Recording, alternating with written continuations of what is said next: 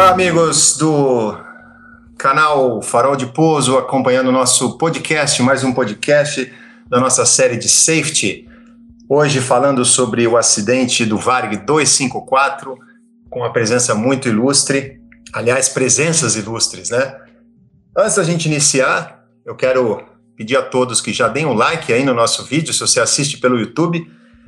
Isso é muito importante para a gente. Se você não é inscrito no canal, inscreva-se e coloque lá, clica lá para receber as nossas atualizações do sininho para a gente sempre produzindo material para vocês. Vocês vão poder receber as uh, indicações aí do YouTube e sempre estar tá up to date com os materiais produzidos pelo Farol de Pouso.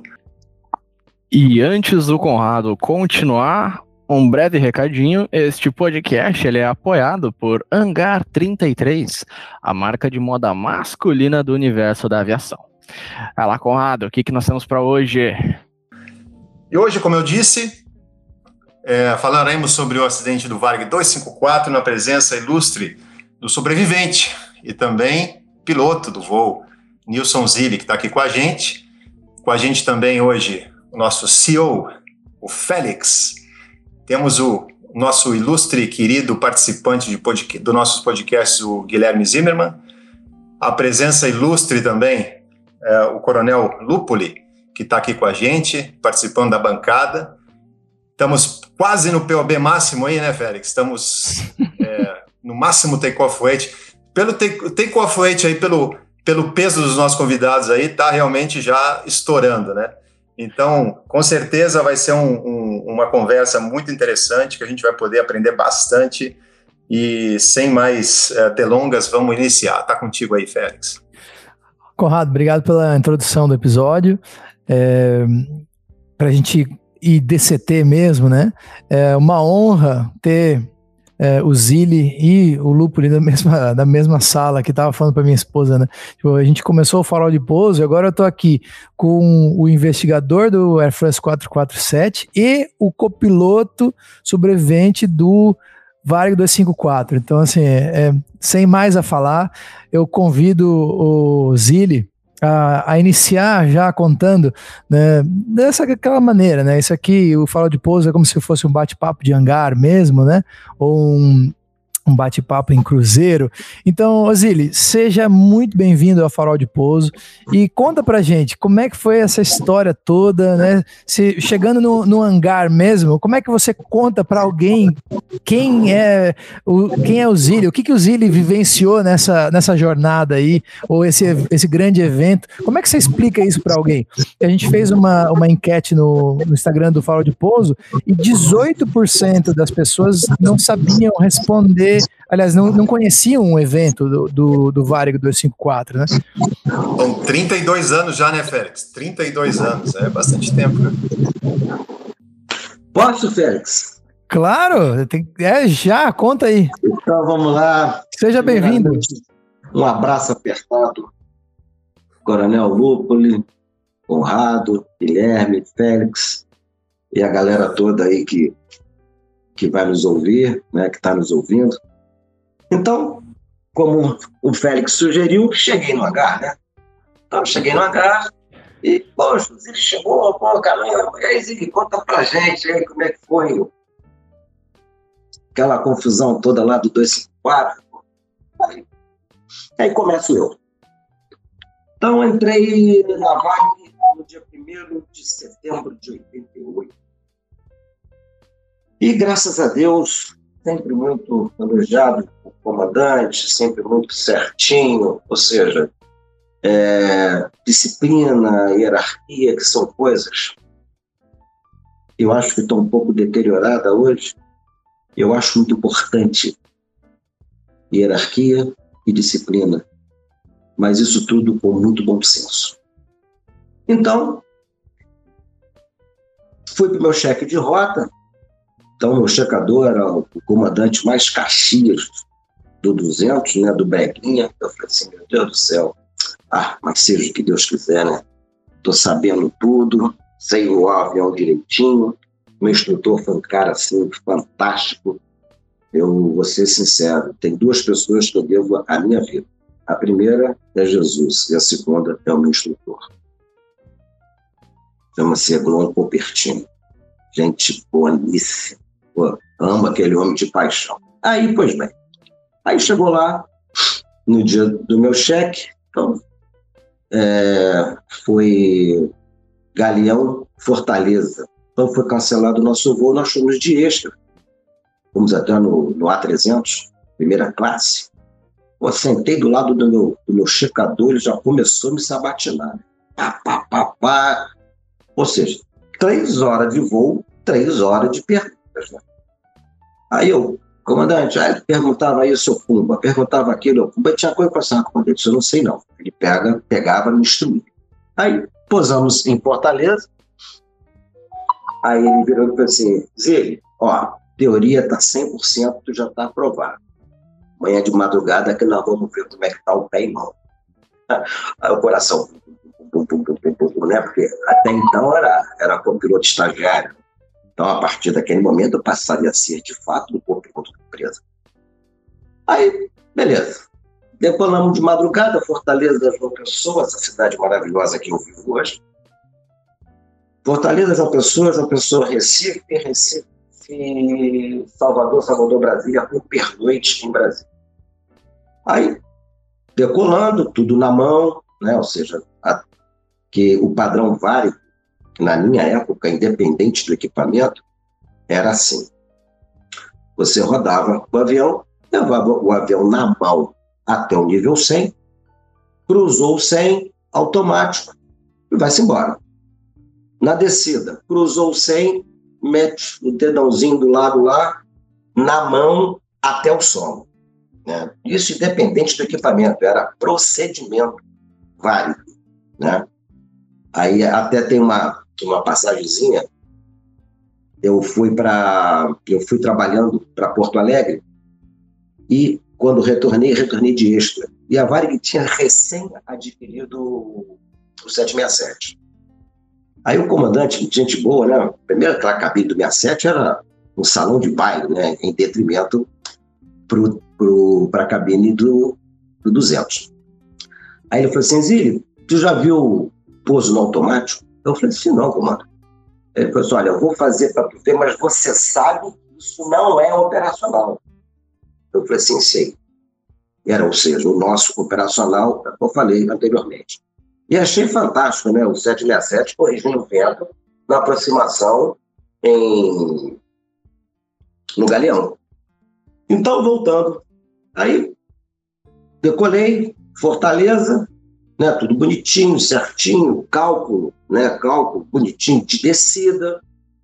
Procedimento aqui em João Pessoa na madrugada, bloquear, afastar, entrar em órbita, depois rebloquear, ou seja, tudo certinho, tudo na mão. E o meu comandante assim, muito bonzinho, muito bom. Cada muito bom dele, meu coração. Pum, pum, pum, pum. Meu Deus do céu. Não erra não, cara, não erra não. Aí, pozinho manteiga, graças a Deus. Aí depois, ou seja, saí, expressão externa, aquela coisa toda, deu embarque. João Pessoa, Recife, ó, pernica desse tamanho. Aí posei em Recife, ele virou, ele virou e falou assim, Guri, já deu para tua bola. Eu falei assim, o que significa isso, comandante? Não, tu já está aprovado, continue assim que você vai longe. Parabéns. Agora eu vou voar um pouquinho. Eu, beleza. Aí Recife, Recife, Salvador, Salvador, Brasília. Ele voando, e a gente batendo papo, ele me fazendo algumas perguntas de, de regulamento de tráfego aéreo. E aí, pô, comandante, gente boníssima. Caxias para danar, mas gente boa, parceiro. Mas no pernoite, em Brasília, eu, a gente combinou de sair para jantar. E na hora estimada, eu desci para o saguão e estava um bafafá de pilotos, todos eles da Vale, e um que eu não conhecia no meio, gesticulando, falando um pouco mais alto, e eu esperando o meu comandante, ou seja, o meu checador, para a gente sair. Aí chega o meu checador e se aproxima. Quem estava no meio? Quem estava no meio era o Garcês. E o Garcês tinha tido um programa em Araguaína. Que, segundo informações na época, deram até tiro no avião por causa de overbook. Aí, o meu checador falou assim: Poxa, Garcês, você, como comandante, poderia ter feito isso, isso, isso, isso, isso. Você poderia ter, ter administrado melhor esse incidente. Aí, o, o comandante Garcês começou a bater boca com o meu checador. Aí, Paulo, muito polido, ficou calado, pegou meu braço aqui, me puxou por aqui assim. Ou seja, tipo, vamos embora daqui, vamos fazer o que a gente estava para fazer, que é jantar. Aí quando a gente saiu do saguão do hotel lá de Brasília, hotel, acho que Hotel Nacional, ele vira para mim e fala assim, Zili, anote o que eu vou te falar aqui agora. Eu falei assim, o que, comandante? Esse cara ainda vai matar a gente, por causa desse comportamento dele. Eu falei assim, que isso, comandante? Ele falou assim, anote que eu estou te falando, esse cara vai matar a gente. Beleza. Terminou o cheque, checadíssimo, tranquilo. Aí entra, aí em julho, julho, isso, isso eu quase não falo. Em julho, julho, em junho, em junho eu quebrei esse, essa falange aqui da minha mão direita. Então, dispensa médica, fiquei o junho tudo, o julho todo, e já não aguentando mais de vontade de voar, né?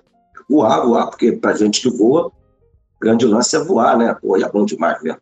Caramba. É inebriante. Aí, fui fazer o CEMAL, que na minha época chamava CEMAL, né? hoje é CMA, se me engano, né? Aqui no Brasil. Aí fui fazer meu CEMAL, né? já ia para Vale fazer, fazer é, ultrassom aqui para ver se calcificava mais rápido, eu um desespero para voar danado. Aí, beleza. Cheguei lá, pode voar. Liguei para a escala, falei assim, me arruma um voo para hoje. Aí o cara, mas ele não tem nenhum não. Eu falei assim, mas me arruma. Não, então tá bom, tem o 127, que era, era Porto Alegre, Guarulhos, Rio. Então tu vai para Guarulhos e traz o 127. Para tu, tô vendo que tu tá muito com vontade de voar. Eu falei assim, claro, tem dois meses eu vou. Aí, beleza. Fui para fui para Congonhas, Congonhas, ônibus, Guarulhos. Cheguei lá, falei assim, comandante, só desculpa se eu fizer alguma coisa errada, porque eu estou dois meses fora de voo, porque eu quebrei esse meu dedo aqui. Aí, não, pô, tranquilo, tranquilo, tranquilo. Aí, pô, decolou aquela coisa toda, eu ali assessorando, ele falou assim, pô, cara, tá muito bem, tá melhor que muita gente que está em rota. Eu falei assim, ah, que isso, comandante, obrigado. Aí, beleza. Entrou, entrou agosto, a escala lá, bonitinha. Aí, no dia 30, é 30, né? 30 de agosto, agosto é 30, não é isso? É, janeiro, fevereiro, março, abril, maio, junho, julho, agosto é 31, né? 31, 31 agosto. Isso. Isso. Então, no dia, no dia isso, isso. No dia 31, eu ia estar de folga. Eu tinha chegado do voo no dia 30. Dia 31, inativo em casa. Dia 1 dia 1 voando. Dia 1 voando para São Luís do Maranhão. Né, um voozinho tranquilo, sem muito pinga-pinga. E no dia 15, do mês de setembro, daquele, daquele mês, eu ia tirar minha primeira férias. E já estava sabendo que a minha turma toda ia passar para a internacional. Tanto que foi assim: alguns foram para o 67, outros para o DC10. Né? Ou, ou, seja, depois de um ano, ou a gente ia fazer recheque de simulador, ou seria, no caso, promovido. E tinha o processo de promoção da Varig era em torno de cinco anos. Então, ficava um ano na Nacional com o piloto, abriu vaga, vai para Internacional, ficava lá uns três anos de Internacional, depois descia para fazer o, o Ground School para comando. Bons aí tempos, foi... hein, Zili? Desculpa te interromper. É, Bons tempos bom, aí, hein? A coisa andava era rápida. Bom. Andava, andava. Aí, pois bem. Aí estou eu tranquilo em casa, o telefone toca. Telefone Grambel, moçada. Vamos lá, Grambel aí. Nada de celular, não, hein? Grambel. Telefone toca, a escala. Zili, que tá falando aqui é fulano de tal, como é que você tá, rapaz? Eu assim, tudo bem. Eu, o voo atrasou, ou seja, dia primeiro, ou né, atrasou, para não chegar, apresentação, né, regulamentar, aquilo tudo que a gente já conhece. Aí ele fala assim, pô, cara, tu podia me quebrar um galho? Eu falei assim, mas que galho é esse? Pô, faz para mim um caravana do Oeste. Eu falei assim, mas que voo é esse? Um ano de casa, tu não vai saber apelido de voo, né? Eu falei assim, mas fulano, eu não sei que voo é esse. Ah, o 254, eu falei assim, continuo não sabendo. Aí vai ele. Rio, São Paulo, Uberaba, Uberlândia, Goiânia, Brasília, Brasília, Imperatriz, Marabá, Belém. E volta essa água. Esse muito ruim. Esse voo é péssimo, não quero fazer não. Ele, pô, Zílio, eu te dou a forma. Eu pensei, mas eu não quero não. Não quero não, vou fazer outro voo muito melhor, sabe? Vou para São Luís do Maranhão, vou, vou posar em Araguaína, que é, era um procedimento diferenciado né, tu sai da aerovia a 45 graus, porque não tem, não tem, na época não tinha torre, não tinha nada. Então era uma coisa que eu não sabia fazer e eu queria estar ali para aprender a fazer aquilo. Aí, pois bem, ele insistiu na forra, eu falei assim, mas que forra que tu vai me dar? Ó, a que tu quiser. Eu falei assim, então tá bom, tu me deixa Natal e Ano Novo em casa. Isso em setembro, negociando folga para dezembro.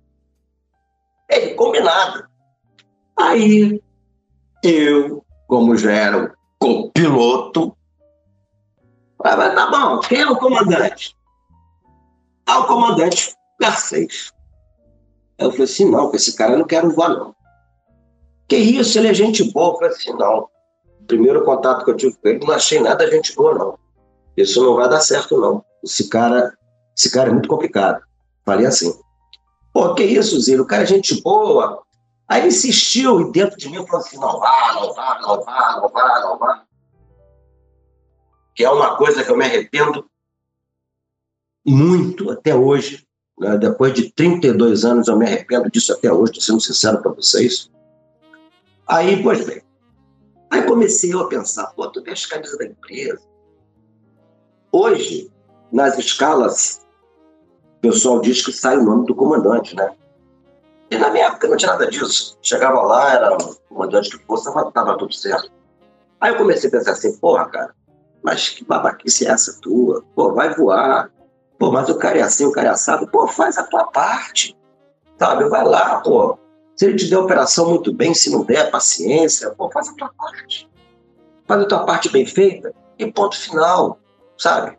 Independente do comandante. Se você não soubesse que era esse cara, tu não iria fazer? Se esse voo fosse teu de escala, tu, tu não iria fazer?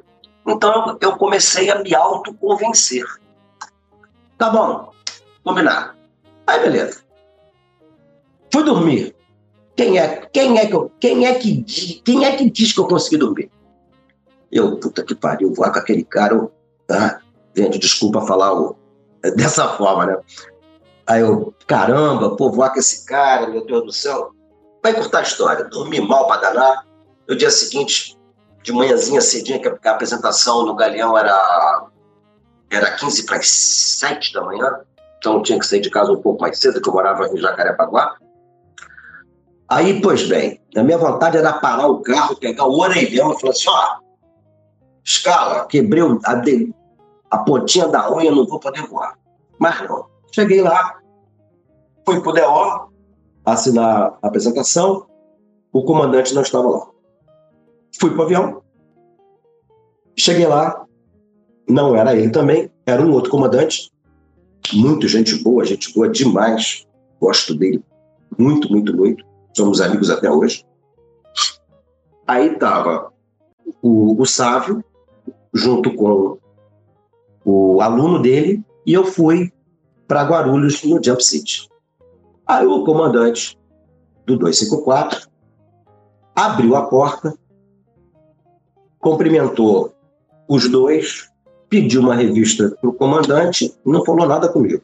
Sentou lá e por lá ficou. Como meu instrutor era uma pessoa muito fantástica, e ele agilizava tudo, né? Tudo da companhia. O, o, nós fomos orientados para o primeiro finger de Guarulhos. Então, saía ali né, do avião e ia direto para o DO da Vale, que estava ali do lado. E tinha um tempo bom, um tempo hábil, pô, até que umas duas horas e meia antes da decolagem do 254. Aí fui eu para o DO, objetivando o quê? Encontrar o cidadão lá, né? Apresentar para o cidadão. Aí chego lá, encontro um amigo, encontro outro.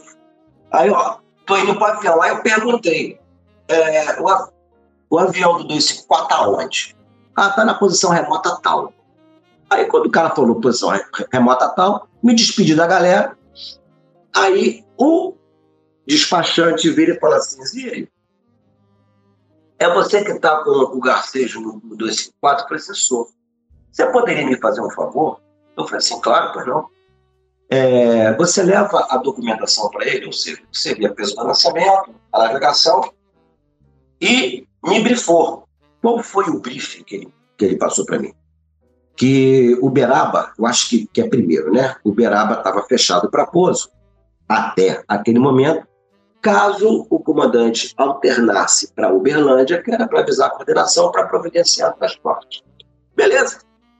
Peguei, Desci, passei ali no paleta, tomei um cafezinho, acendi um cigarrinho, viatura, posição remota. Chego lá, está o comandante sentadinho, na terceira, quarta fileira, lendo no jornal.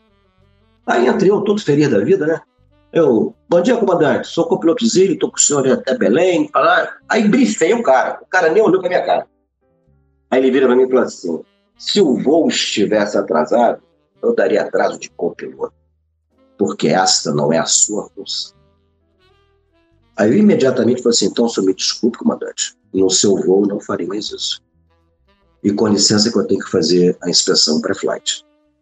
Ah, minha gente, já saí dali de dentro xingando eu de tudo enquanto que era nome que vocês podem imaginar, né? Aí no finalzinho falei assim: quer saber, pai? Entra muito e sai calado. Tu não vai fazer absolutamente nada, vai ficar quieto. Aí fiz a inspeção externa, peguei, sentei na minha cadeira, fiquei esperando, fiquei esperando ele entrar para me dar ordem do que eu tinha que fazer. Porque eu já não ia, eu já não ia fazer mais nada ali a troco de nada. Por quê? Porque o cara foi um cara muito babaca. Beleza. Decolando, posou lá em Uberaba, depois posou em, Uberlândia. Ali, padrãozinho, o cara é um bom piloto, com certeza. Depois a gente vai falar isso aí lá na frente, não tem nada a ver como profissionalismo, sabe? A, a, aquilo que ele se predispôs a, a fazer, que é pilotar um avião, ele faz isso bem. Então, é, Uberlândia, Goiânia, Goiânia, Brasília, e eu falei assim, Zili, tá contigo. Aí, obrigado, comandante. Aí peguei as etapas, essas duas etapas foram minhas, Pernoite, ele chamou a galera toda para poder jantar, eu fui junto. E, pô, sem problema. O cara ficou mais tranquilo. Show de bola. Mas eu ali sentadinho, sabe aquela situação assim, ó. Fica na tua, né? Aí, na manhã seguinte, tomei café da manhã, aquela coisa toda. Lá pela estando o telefone toca. Aí eu atendo, coordenação vai. É, Zili, você poderia me fazer um favor? Eu falei assim, qual? É, poderia dar uma, uma informação para o comandante? aí, eu, aí eu, dei uma, eu dei uma risada. Assim, tá, tá bom. Por quê? Não, porque a gente está tentando encontrar o comandante, a gente não está achando ele. Eu falei assim, mas o que vocês querem que eu faça?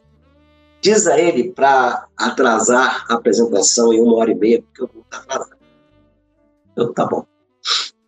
Muito obrigado. Eu, de nada. Forte abraço. Aí eu já desci com decisão. Eu falei assim, porra, se esse cara me tratar com indelicadeza, eu vou mandar ele pra Vou mandar ele pra casa do caixa prego e que se dane se você mandado embora da companhia. Eu vou pegar e não vou fazer voo nenhum com esse cara. Não sei como eu vou fazer isso. Né? Porque hoje o piloto tem acesso a tudo, né? Na minha época, não. Na minha época, tu tinha acesso, tu só tinha um dever, calha a boca. Por aí. Então, chego eu lá, tem lá sentado conversando com uma, uma das comissárias. Aí eu já cheguei até de cara emburrada, né? É, é, quando, Federação Varig, blá, blá, blá, blá, blá. Aí ele pega e fala assim, muito obrigado, Zico. Aí eu já vi um sorriso, né? Eu falei assim, pô, valeu, comandante. Aí eu falei, opa, o cara, o cara já não é tão, já não é tão bicho assim. Aí, beleza, fomos para o aeroporto de Brasília, aquela coisa toda. Chegou o avião, chegou o avião até com o comandante também, gente boa pra cacete, o Genaro. Muito gente boa, gente boa demais. Falando, falei com ele semana retrasada. Aí ele passou o, avião pro Garcês, aí ele vira, vira para mim e fala assim, Zília, a aviação tá contigo. Eu vou ficar batendo papo com ele aqui, tu já prepara tudo. Eu, beleza, comandante. Então, ou seja, ele viu que eu era um, um cara desenrolado, né, anteriormente. Então, peguei, fiz o que tinha que fazer, bonitinho, tranquilinho. Aí, pô, Brasília, Imperatriz, eu. Imperatriz Marabá, eu. Marabá, Belém, ele. Ponto. Agora eu vou abrir um parêntese nisso aí. Em, em junho de 89, a Varig resolve fazer um plano, um plano de voo computadorizado. E dentro desse plano computadorizado, ela me insere um quarto dígito nos rumos magnéticos. E todos nós sabemos que rumos magnéticos são de três dígitos, não são de quatro dígitos.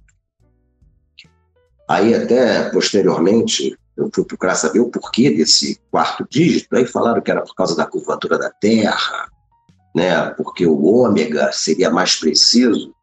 Agora, para vocês que são, que são pilotos de high-tech, continua sendo três dígitos, né, minha gente? Continua sendo três dígitos, né? Essa, essa é uma das perguntas aqui que tinha acontecido é. já no. Continua sendo três dígitos e olha que nós estamos no high-tech hoje. Na minha época era high mãozada. Não tinha nada, era pé e mão, que é uma coisa que daqui a um bocado eu vou falar a nível de safety. Papo sério, gente. Boa. Papo sério. Isso na minha humilde opinião, viu? Estou sendo bem sincero, mas vamos continuar. Aí, a Varig efetiva essa porcaria desse plano de voo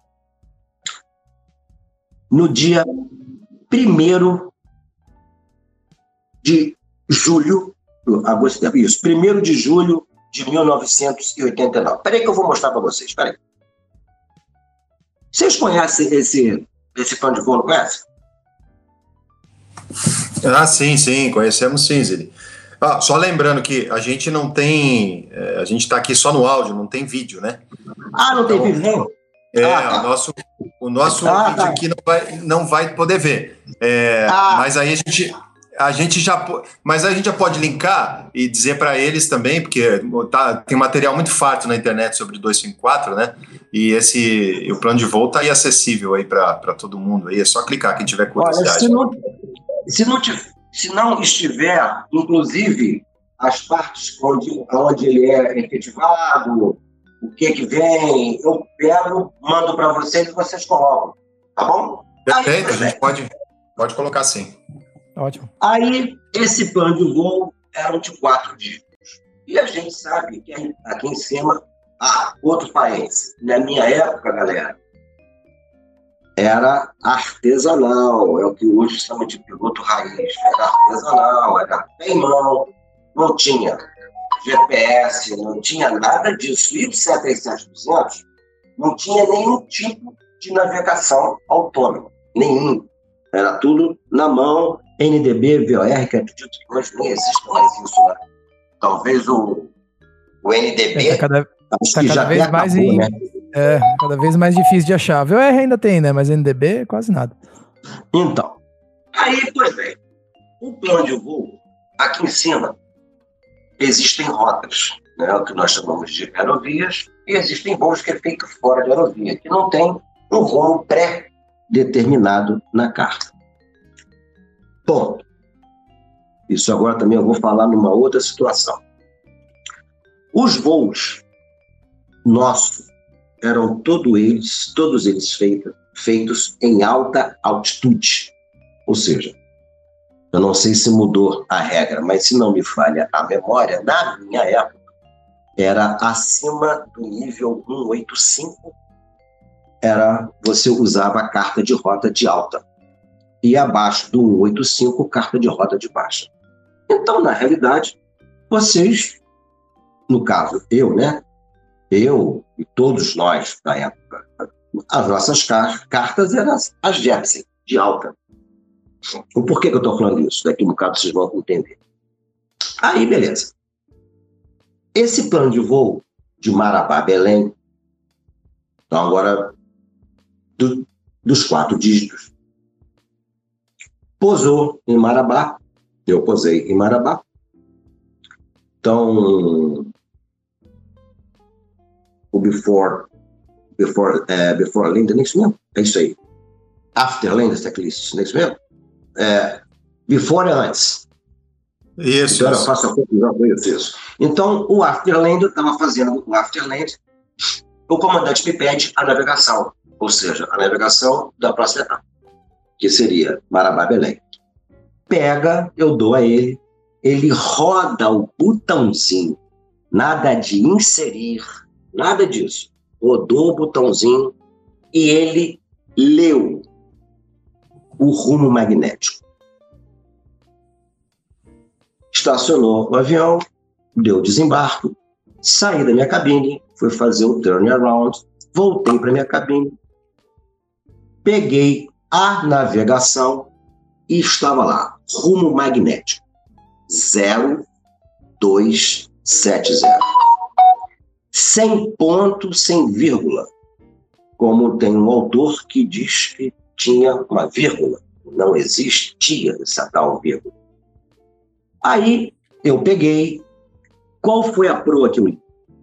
Eu cortei o zero à esquerda, né? Porque eu quero ganhar um com uma montura de zero atrás, mas eu não quero ganhar um com montura de zero na frente. Né? E se a gente parar e pensar, os antigos, até para poder menosprezar uma pessoa, você é um zero à esquerda, ou seja, você não tem valor. Peguei a carta e eu não vou fora de aerovia. E li 270, botei 270. Cortei qual foi o zero? O zero à esquerda. Então, zero à esquerda passou a ser 270 graus. Ponto. Olhei para o dele, normalíssimo, né, que eu copiei dele como, como foi dito anteriormente, que eu havia copiado dele. Pô, será possível? Então quer dizer que ele pode errar, mas eu não. É meio louco isso, né? Mas o negócio é, é procurar culpado e tá tudo certo. Mas aí então, que tem o. Quando a gente tá no táxi, na Varig, no, no checklist do 37, você ajustava ali as velocidades e numa, de, numa determinada hora ali a gente era o set synchronized and cross checked, ou seja, set, synchronize e cross check. Ou seja, então os dois tinham que cross checar um do outro, né? Isso era o que estava lá no, no cheque. Aí, pois bem, ele vira para mim e fala assim: Zig, posso fazer essa? Assim, com certeza, mano. O avião é todo seu e tranquilo, minha gente, tranquilo. Ia tirar minha primeira férias, já, tipo, já tinha até agradecido a Jesus por ter me permitido realizar meu sonho de infância. Era ser piloto, piloto da Vibe, era, era o bebê short na época. E foi difícil entrar para raio, não foi fácil não. Aí, beleza. Decolou, proa 270, parêntese. Me perguntaram, mas senhor o senhor não viu que o sol estava na proa? Mas, o sol tem que estar na proa, não estou na proa 270. O sol tem que estar na proa. Não pode ficar em outro lugar. E tem uma coisa que a Varig, como eu disse no iníciozinho, a Varig vai moldando. Você era assim, Zílio, o teu contato visual é apenas na hora que tu está decolando e está posando. O restante é tudo instrumento. E caso você olhasse para fora coisa parecida, o comandante chamava atenção, era, era um troço louco assim. Aí, beleza. Esse voo Marabá-Belém é, era um voo de 48, 45 minutos. A nossa autonomia era 3 horas e 10 minutos. Então nós tínhamos autonomia para ir para voltar assim, loucamente. Né? Duas, três vezes. Aí, beleza. Nós tínhamos um instrumentozinho a bordo, que era um gerenciador de voo, que ele te, te dava o perfil de subida, o TOC, Top of Climb, o cruzeiro, Top of Descent e ponto final, que se chamava PMS, que é Performance Management System. Então, como é que esse bichinho, que era a única coisa digital que nós tínhamos a bordo, esse bichinho facilitava a vida da gente em velocidade, né, que a gente inseria, inseria mesmo, aí digitava. É, as milhas náuticas, o nível de voo, a temperatura e o peso do avião. Então, tu botava ali, ele te dava V1, VR, V2, te traçava perfil de subida, o TOC, o Cruzeiro e o TOD. E ponto final. Aí, beleza, depois dos. Ah, tá, agora vamos lá. Como era a navegação por instrumentos na viagem? Então era MDB e VOR, 1, rádio MDB do lado esquerdo, um VOR do lado esquerdo, um NDB do lado direito e um VR do lado direito. Então, nós decolávamos com informação de cal. Então, digamos, o NDB, eu estou falando assim muito, muito, muito didático, porque Félix disse que tem um monte de piloto que nunca ouviu falar de 254, e está na época da high technology. Né? Então, se eu falar de NDB de setinha, ferrou tudo. O que, que é isso? Né? Isso é da época das cavernas. Então, o NDB, né, o rádio NDB, então tem uma setinha, então uma, uma, uma carta magnética, né, uma setinha dentro dela. Então, se a gente está decolando de um lugar, a ponta da seta está informando que está atrás, né, a ponta que eu digo, a seta. E a cauda para onde a gente está indo. Ou seja, a gente decolou na proa 270, então a ponta, a ponta, a cauda da seta estava no 270 e a seta estava no, no 090, ou seja, decolamos. Então, após 30 minutos, ainda com informação de cauda, eu viro para o comandante e falo assim, comandante, ah, Minto, minto, minto. Uns, uns cinco minutos antes desses 30 minutos, eu vi para o professor, comandante, eu posso passar os meus rádios para a proa?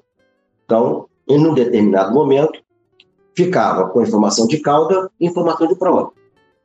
Aí, quando eu sintonizei Belém, Belém não entrou. Mas isso era uma coisa que a gente pudesse ficar meio assim, caramba, não entrou, por que, que não entrou? Não, porque quem voa quem voava naquela época, não sei, acho que até hoje deve ser mais ou menos assim. Mas na minha época, as informações de radionavegação, a gente só pegava muito próximo da localidade. Então aquilo ali não era nada assim de, de se assustar, né? principalmente para quem estava acostumado a voar naquela, lá na parte norte do país. E um detalhe, um detalhe muito, muito, muito interessante. Na minha época, a gente tinha que identificar, eu não sei como é que, funciona hoje, mas identificar a rádio, né, o, o código Morse, aquela coisa toda. Então, isso também fazia parte do cheque para você saber de fato que estava indo para lá. Então, Não entrou, tá tudo certo. Aí quando chegou próximo do ponto ideal de descida, eu virei para o comandante e falei assim, comandante, é, posso pedir para descer? Ele, afirmativo. Aí eu chamo Belém na frequência de VHF. É, Belém, boa tarde, o Varig 254, o próximo, próximo do ponto ideal de descida, mantendo o nível 290, proa 270, sem contato radionavegação. Chamei nas cinco frequências de VHF. As cinco não me responderam. Eu falei assim, poxa, que coisa engraçada. Eu não estou conseguindo falar em VHF. Aí ele estava lá, tranquilo, na dele, eu falei assim, posso pedir, é, posso chamar em HF? Ele chama. Aí eu peguei HF. É, boa tarde, Helen, Varig 254. Não consigo entrar em contato com as frequências de VHF. Estamos próximo do ponto ideal de descida. Nível 290. Proa 270. Possível radial 90. Sem contato radionavegação. Aguarde. É daqui um bocado Belém retorna. Varig 254, autorizado do 290 para o 200. Chame ao atingir.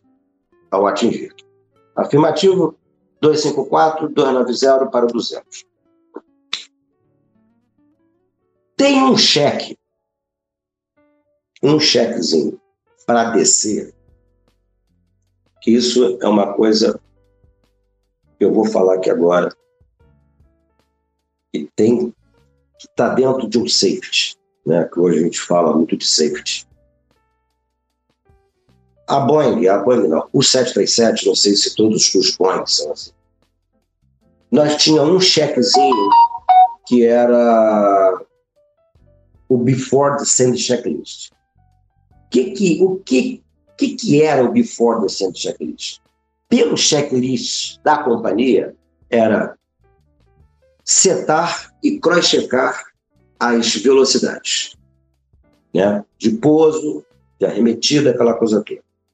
A VARI, a VARI, tinha um procedimento que era o seguinte: quem estivesse voando pegava-se a carta de descida, ia ler a carta de descida toda para quem não estivesse voando.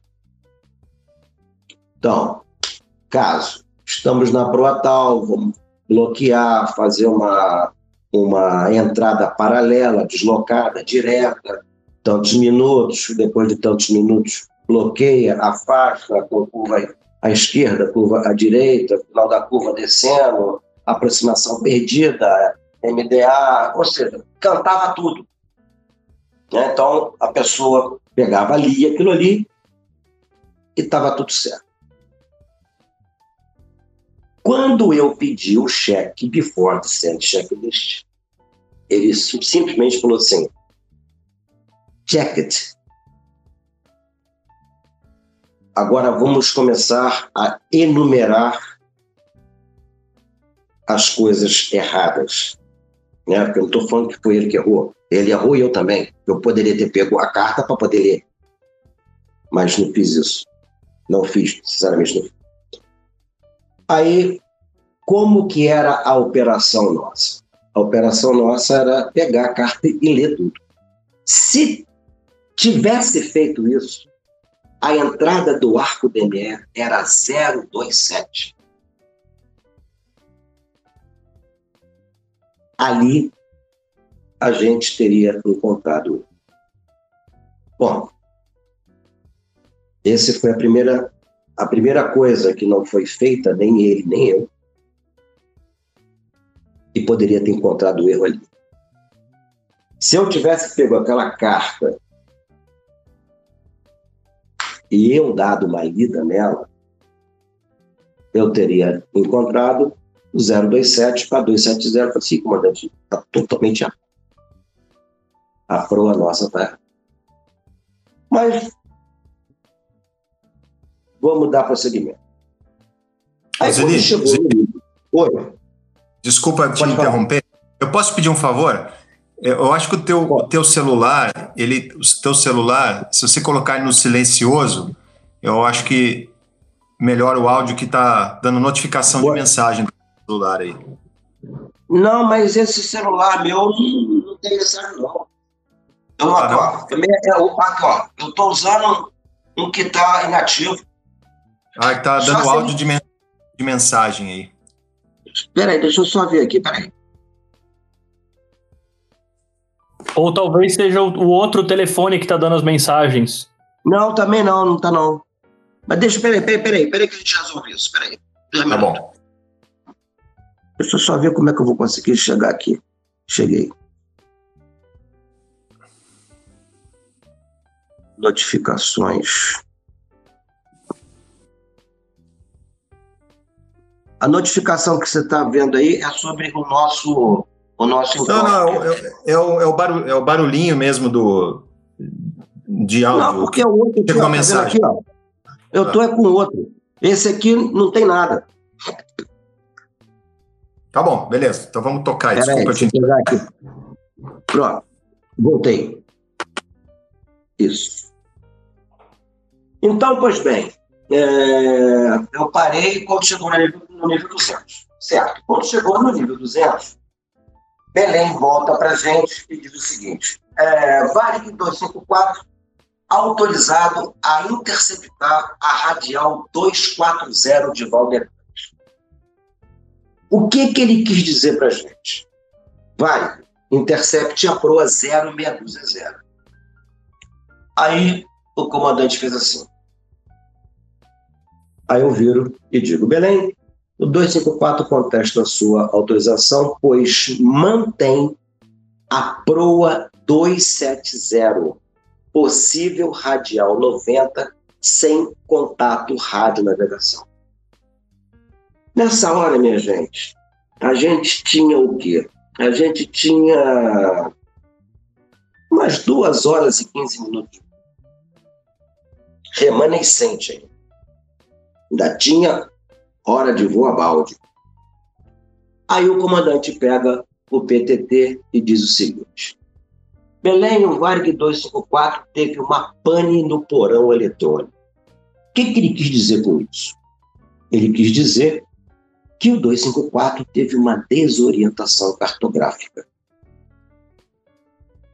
Quando eu olho para os instrumentos e olho para a bússola, eu vejo que ele estava falando uma mentira. E nesse momento, eu tive um baita medo. Mas eu fiquei com medo de verdade. E imediatamente, eu virei para ele e falei assim: comandante, vamos voltar. Foi a única coisa que eu pensei. Comandante, vamos voltar. Aí ele não. E não demorou mais três minutinhos. Comandante, vamos voltar. Ele não comandante, vamos voltar. Ele não. Eu falei assim, mas não por quê, comandante? Não, porque foi ruim para você posar lá por causa de uma queimada. Eu falei assim, mas comandante, a gente faz um procedimento de instrumento. Ele vira para mim e fala com toda a priori, com toda a categoria e certeza do mundo. Negativo. Belém ficou para direita e para cauda. Belém ficou para direita e para cauda. Na minha cabeça, o que, que foi que eu fiz? Comandante, o senhor me autoriza a sintonizar Macapá, né? Porque se, Belém ficou aqui, a gente passou voando por Belém, a próxima localidade, Macapá. Ele é afirmativo. Sintonizo Macapá e Macapá também não entrou. Aí, peguei a carta diária, uma, uma da WAC,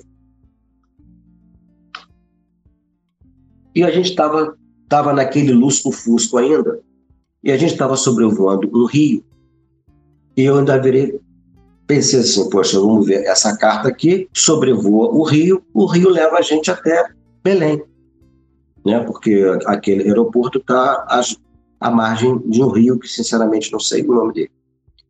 Aí eu vi e falei assim, comandante, que coisa engraçada, o rio que a gente está sobrevoando não tem nada a ver com o rio da carta.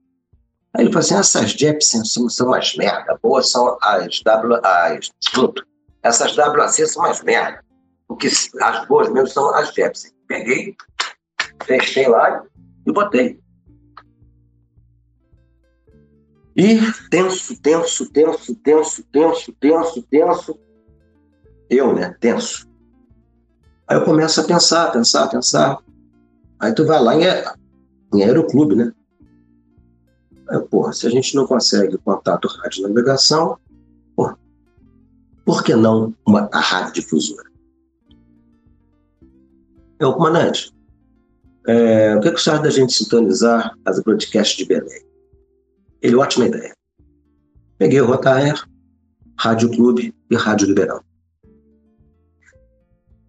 Minha gente, quando eu sintonizei, ou seja, na, no nosso instrumento lá, no nosso ADF, que eu sintonizei a Rádio Clube a Rádio Liberal, as agulhas foram exatamente para onde ele estava falando. Minha gente, eu dei uma relaxada, ainda falei assim, cacete, ainda pensei assim, minha vontade é dar um beijo no cara. Aí eu pensei assim, puta que pariu. Tu, um copiloto com um aninho de casa, pô, tu não entende porcaria nenhuma de nada, e tu questionando o comandante, ele sabe exatamente o que está fazendo. Aí ele pega o microfone e manda uma mensagem para Belém. Belém, o Varig 254 agora consegue contato com as rádios difusoras da localidade. Belém autoriza o Varig a sair do nível 200 para o nível 40. No PMS, no PMS, como nós não pousamos, ele começou a marcar milhas negativas. E nós tínhamos nos afastado, teoricamente, de Belém 40 milhas náuticas. Sintei, sintonizei a Rádio Clube e a Rádio Liberal, só que eu não escutei o indicativo da rádio. E é imprescindível e mandatório que eu escute, porque só assim eu tenho certeza que estou indo para aquela localidade. Por isso que as rádios difusoras são obrigadas a, a, a falar a cada, eu não sei a quanto tempo, mas a cada dois minutos ou três minutos, o indicativo da rádio. E só estática. Aí eu botei o headphone no ouvido para poder para poder ouvir, né, alguma coisa que dizia rádio clube ou rádio liberal. Saiu do nível 200, do nível 40, eu escutando ali, monitorando o combustível, fazendo cálculo direitinho de combustível, e quando eu mexia no instrumento dele, ou seja, no, no ADF dele, no, no ADF, é, RMD né, que a gente, que a gente tinha, ele, não mexa aí. Aí eu só ficava no meu, né? Fazia teste de agulha para um lado, para o outro, ó, mandava, mandava para a direita, bomba. Certinho na frente, numa proa sul, proa 168. Aí, do nível 200 para o nível 40, na proa da agulha, eu jogava o áudio da, da cabine, o comandante, ó, só estática, só estática, só estática. Quando chegou próximo do 40, eu viro para ele assim, comandante, tem alguma coisa errada. Ele olha para mim assim, o quê? Eu falei assim, comandante, pelo PMS, nós nos afastamos apenas 40 milhas Já era para a gente ter divisado Belém. Já está de noite e a gente era para a gente ter divisado, ou seja, enxergado algumas luzes. Ele falou assim, não concordo porque a gente desceu devagar. Eu falei assim, comandante, mas desde quando 200, 240 nós é devagar? Ele falou assim, Zigo, monitore os rádios. Aí eu, sim, senhor. Chegou no 40, voou mais uns 20 minutos naquela prova, eu falei assim, comandante, pô, tá errado, já era para a gente ter divisado Belém. Belém é uma cidade grande, a gente está vendo luz nenhuma. Eu falei assim, Zílio, já, já não mandei monitorar os rádios. Monitorando o rádio. Aí passaram mais alguns minutos, ou seja, precisamente uma hora de combustível remanescente que faltava. Aí eu viro para o comandante, está tudo errado. Nós estamos indo para o sul e que me consta Belém é para o norte. Aí ele vira para mim e diz a seguinte frase, eu vou falar exatamente como ele me disse. O que, que você quer que eu faça, porra? Que eu viro o avião aqui agora que vai pro norte, porra? Tu não tá vendo que as agulhas estão indicando que Belém tá para frente, porra? Belém só pode estar tá para frente, porra. Desta forma. É exatamente dessa forma. Minha gente, eu me senti um passageiro privilegiado sentado na carta. Fui guardar a carta de descida. Olha que coisa ridícula. Porra não é para fazer. Quando eu bato o olho na entrada do Arco de Meia, 0,27. Aí eu gelei. Falei assim, olha aqui a, a merda. Aí ele leva a mão na boca, aponta pro, pro Fly agora, tipo, fique calado, para não ser gravado nada. Aí ele vira e fala assim, e agora? Eu falei assim, comandante, vamos subir, vamos pro 370. Por que 370? Porque o teto operacional do, do, do 200, e foi, ou seja, foi, em outras palavras, vamos pro mais alto possível. E vamos botar a boca no trombone, se declarar em, em, em emergência, 7700, aquelas coisas todas. Aí ele virou e começou a me dar aula de performance. Se subisse para o nível sei lá qual, ia gastar muito combustível, que não sei o que tem lá. Aí ele está, é o que eu tenho que só faz o que você quiser. Aí ele me pede a carta diária, aquela carta que ele falou que não servia para nada, abre a mão como um compasso assim e diz que a gente estava próximo de Carajás e solicitou Belém que subisse do, do 40 para o 85, se não me engano, ou foi para 65. Agora, sinceramente, eu estou meio sem saber se foi 65 ou foi 85. Acho que foi 85. Eu acho que foi 85 sim, Zili. Foi 85. 85 né? Mas igual não, para jato não é um nível, é. não é um nível relevante, né? É super baixo ainda, né? É, é indiferente, né? 65 ou 85 é. para jato não é, faz é, é relevante. Aí começa o desespero para abrir Carajás, para posto noturno, né? Que eu acredito que até hoje não tem. E o combustível vai acabando, vai acabando, vai acabando, vai acabando, vai acabando. E você chega numa triste conclusão. E é a conclusão mais dolorosa que tem na face da Terra. Você vai morrer. Porque a matemática dizem que ela, que ela não é que ela é exata, né? Então, era uma matemática estava meio simples. Um avião com trinta e tantas toneladas vazio, no meio da selva amazônica com árvores gigantescas, você não enxergando um nada na frente. Você vai enfiar a cara no meio daquelas árvores. Você vai ficar vivo? Não, não vai. Minha gente, é o sentimento mais horroroso que tem na face da Terra. Esse negócio de saber que daqui um cadinho você vai morrer. Talvez seja por isso que o ser humano não, não tem essa, essa, essa certeza. Essa aqui, ó, eu vou para garantir a, a, a, interatividade, né? O, teve uma pergunta, já que vem para esse momento, do Rafael Magalhães, que ele disse que nesse momento, né? Sei que vai chegar lá, mas só para dar um, um salve pro, pro Rafael que participou da, da nossa enquete, né? Nesse momento que você teve essa constatação, Zili, como é que foi o, o teu pensamento, assim, é explica, explica pra gente como é que é ter essa sensação. Pra já, meu irmão.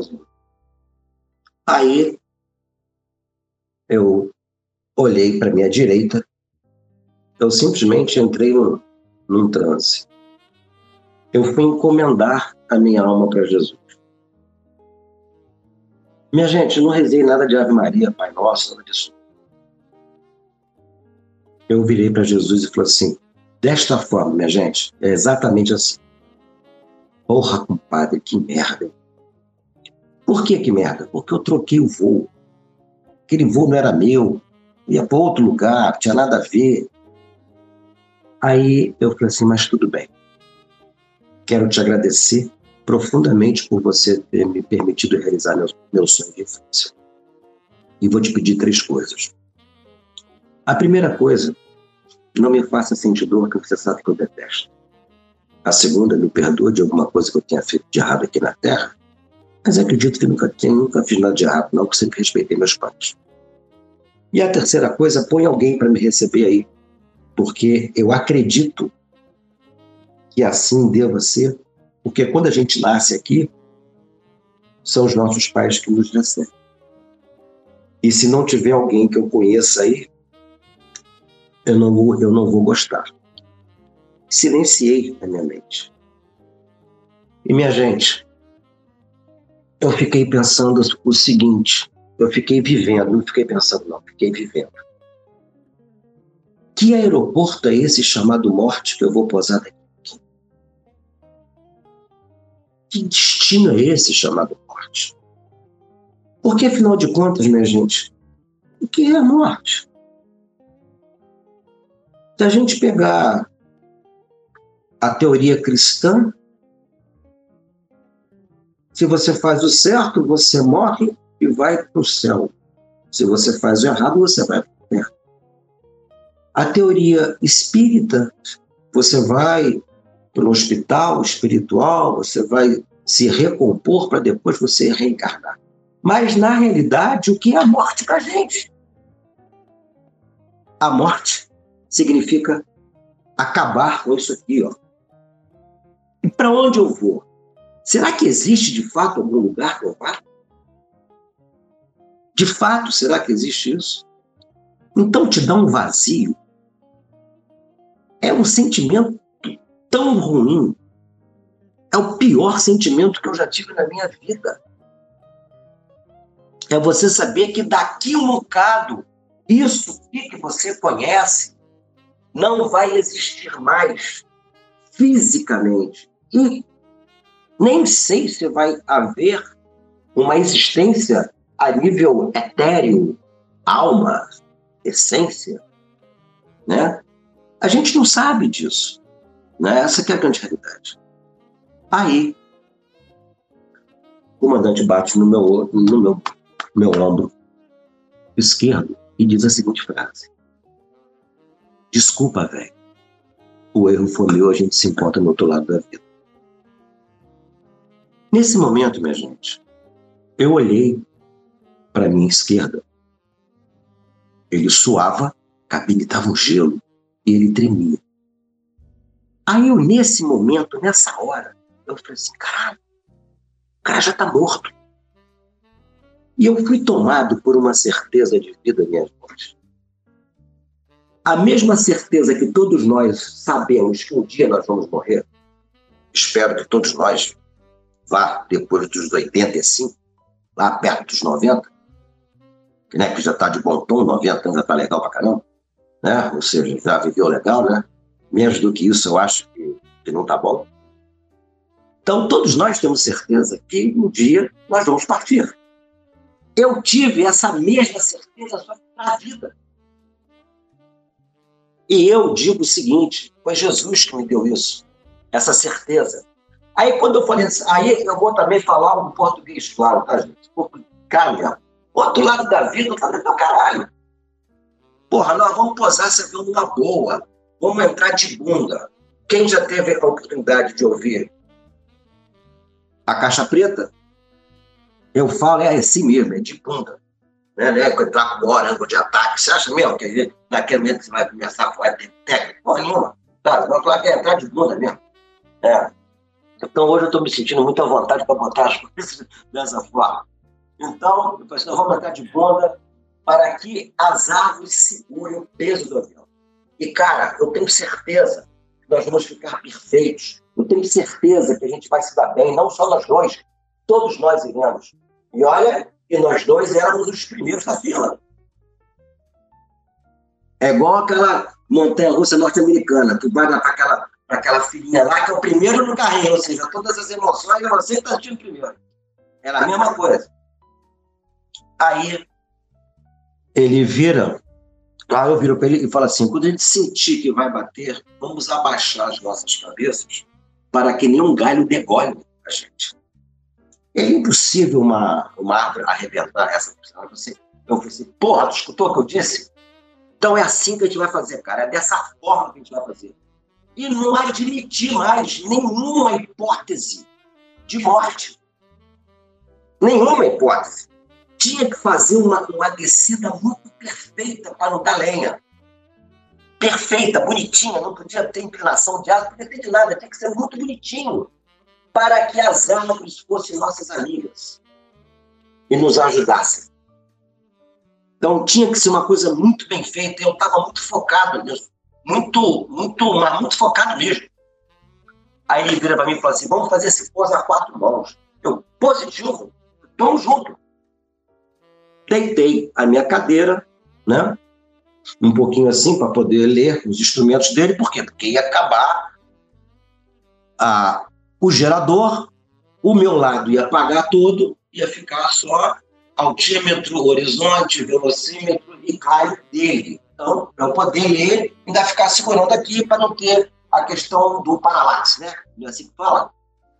Né? Quando olha assim de. Né? Isso aí. Uhum. Então, pois é. Eu não tinha noção. Ah, deixa eu vamos pegar um pouquinho mais. Aí tinha um comandante posado em Santarém, que vira e falou assim, poxa, Garcedo, o que, que aconteceu? Não, eu tive um problema dele. Ou seja, ele ficava lá naquela enrolação dele não falava nada. E disse assim, é, estamos nos preparando para fazer o pouso forçado, mas se não der certo, estaremos orando por vocês. Orando por um cacete. Sabe? Nós vamos posar essa avião na boa. Aí acaba o combustível do mundo. Minha gente, é impressionante como é que acaba do dois tão rápido. Acabou do um, já meti a mão no flap, já joguei lá no flap 40. Ficou, ou seja, ele só, só fez assim, ó, só fez assim.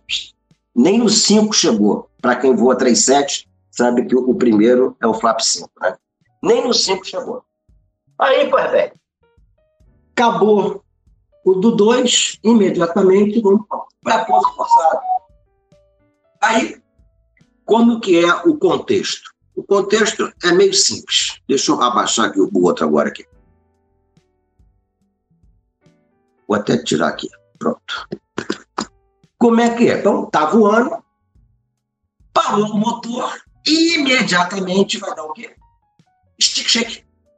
Ou seja, o bichinho vai estourar.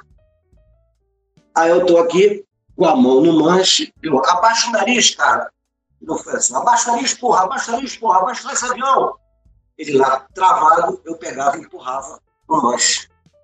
E toma de velocidade. Eu, olha a velocidade, cara, puxa o nariz, puxa o nariz, cara, olha a velocidade.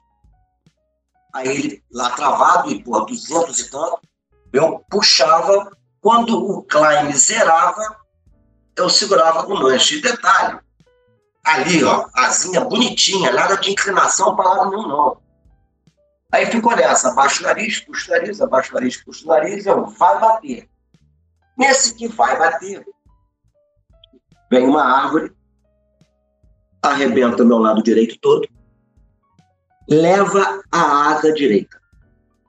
À medida que o avião não tem a asa direita, ele tem a asa esquerda, ele entra em curva para a direita. Aí Jesus, cara, gente boa aos extremos, benevolente muito mais ainda, pega e me coloca uma outra árvore frondosa e leva à asa esquerda. Acerta o charuto e Jesus, não é Zile, nem Garcês, nem ninguém. Jesus encaixa o charuto do 254 entre árvores parrudíssimas. Desmaiei, né? Nesse, nesse primeiro impacto, eu desmaiei. E quando eu acordei, eu olhei para minha direita, o comandante não estava sentado na cadeirinha dele e tinha uma pessoa morta do meu lado. Infelizmente, né? Tivemos essa baixa que foi a única pessoa que faleceu do pouso forçado. Ele estava em pé, estava alcoolizado, em pé no corredor, e na hora que parou, ele foi projetado para frente e entrou cabine, cabine adentro. Aí veio uma passageira, né? aí eu vi que o meu, meu lado direito todo não, não, não mexia, fiquei paralisado por causa de uma fissura craniana muito forte que tive. Clavícula foi para o espaço, minha perna ficou toda cheia de buraco. Né? Não era nem cortes, era ausência de tecido. Todas elas e todos os buracos chegavam no osso. Aí chega uma passageira e peço ela para me tirar do avião. Ela até falou assim: Puxa, mas você é muito pesado. Isso pelo rasgo, hein? É, pela, pela, pela porta, não, pelo rasgo, do lado. Ela falou assim: Mas eu uso, eu te ajudo aqui com a escape rope, né? Com a, com a corda. Aí ela me tirou. Eu pedi a ela um cigarro, pedi aquele paninho para ficar apertando a minha cabeça aqui que estava sangrando muito. E ela me disse que o Garcês tinha dito que eu estava morto.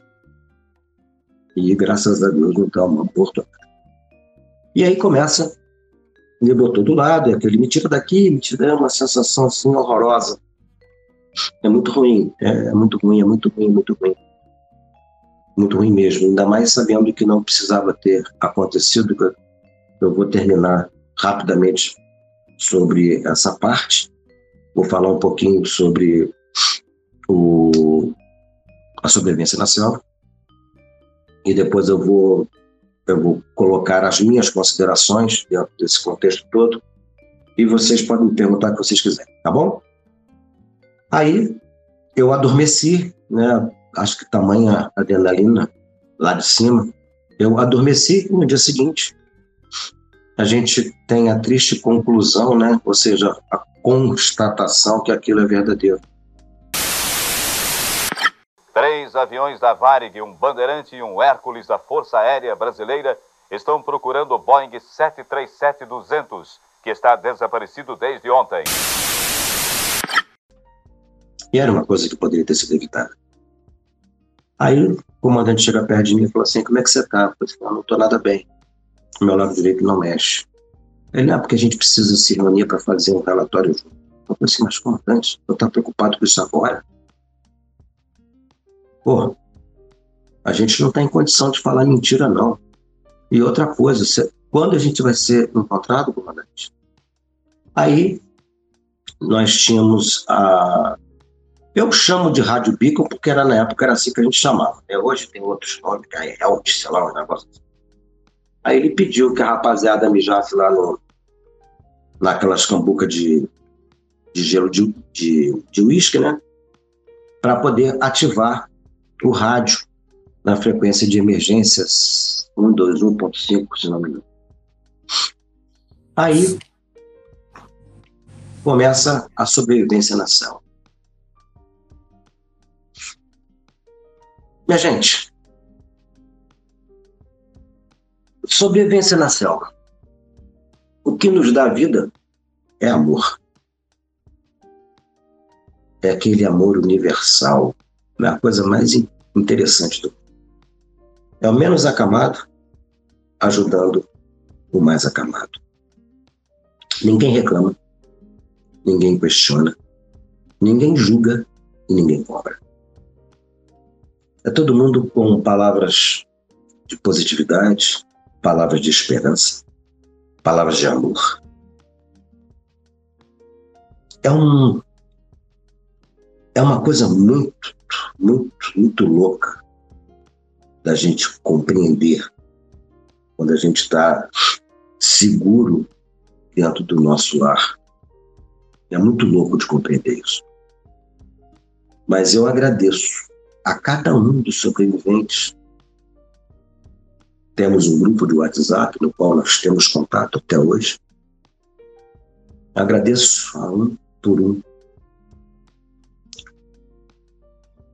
por essa energia que fluiu de uma forma muito positiva e que de fato nos deu vida. A coisa mais difícil da gente sentir chama-se sede. Tanto que após o quinto dia sem água, se não me engano, você já começa a ter falência dos órgãos. E no sexto dia, ou no quarto dia, falência dos órgãos, e no quinto já vai bater papo com São Pedro. E eu ali com uma sede louca, né? Porque era assim, tira o copiloto do sol, põe o copiloto na sombra, vinham quatro pessoas para me tirar de um lado, passar para o outro. E eu estava com a minha perna toda arrebentada, e eu estava com medo danado de perder minha perna por gangrena. E tem uma passagem, né? ou seja, tem uma afirmação, inclusive essa afirmação é bíblica, né? acho que é a Jó, se não me engano, que diz o seguinte: é, tudo aquilo que eu mais temia me adveio. Em outras palavras, não põe a tua atenção naquilo que tu não quer que aconteça, porque fatalmente vai acontecer porque tu fica canalizando aquilo para você. E eu tava, pô, eu vou perder minha perna, vou perder minha perna, e até então estava perfeitinho do jeito que eu, que eu pedi para Jesus, né? do jeito que eu tinha afirmado para o comandante que estava bonitinho. Ele não teve um arranhão para contar a história. Para falar assim, ah, esse cortezinho aqui foi de lá. Aí eu escuto um canto de um pássaro. Que numa palestra que eu fiz lá, em, lá na Embraer, o, o rapaz me disse pássaro que era. Chama-se Capitão do Mato. E eu comecei a viajar no canto desse pássaro. E o canto é assim.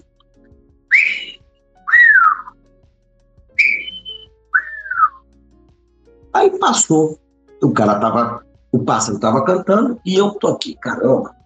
Será que esse que os homens fazem para as mulheres bonitas é por causa desse pássaro? Aí comecei a viajar legal na maionese. Aí passa um passageiro sobrevivente. Cortezinho aqui no supercílio. Passa na minha frente, senta do meu lado direito e fala assim: Oi, seu copiloto, tudo bem? Aí eu olhei assim para ele e falei assim: tem nada bem não. Tudo isso não era para ter acontecido. Ele, mas o que, que aconteceu? Aí eu me dei conta que eu estava conversando, era com o passageiro, né? Aí eu comecei a pensar, eu não vou falar para passageiro que de fato aconteceu.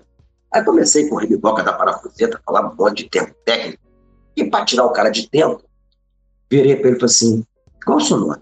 Ele é Afonso. Eu falei assim: Afonso, a coisa que eu mais queria na minha vida era tomar um copo de água e a água escorrer pelo canto da minha boca. Minha gente, eu não estou de brincadeira, não. O pássaro canta. O homem vira para mim e fala assim: o pássaro está me dizendo que tem água para lá. Eu falei assim, não tem coisa séria, não. Ele falou assim, não, ele está me dizendo e eu vou trazer água para o senhor. Eu falei assim, ah, não acredito nisso. Aí saiu o cara todo serelepe. Vou até mostrar para vocês o rio. Saiu o cara, daqui um bocado, daqui um bocado, chega o Afonso com um sorriso e um copo d'água do riacho que ele encontrou e é esse riacho aqui. O está mostrando aqui para gente, só para contextualizar, é um, parece uma, uma poça de água barrenta né, no meio de um monte de barro, assim. Não é, não é nenhum rio de água cristalina, não. É, parece um todinho mesmo de água de barro. todinho. Nossa, a melhor água do mundo, né, Zili? O quê? É o que eu vou falar aqui agora. Aí eu, comi, eu entrei em prantos. E olha que coisa mais paradoxal. Eu entrei em prantos de alegria.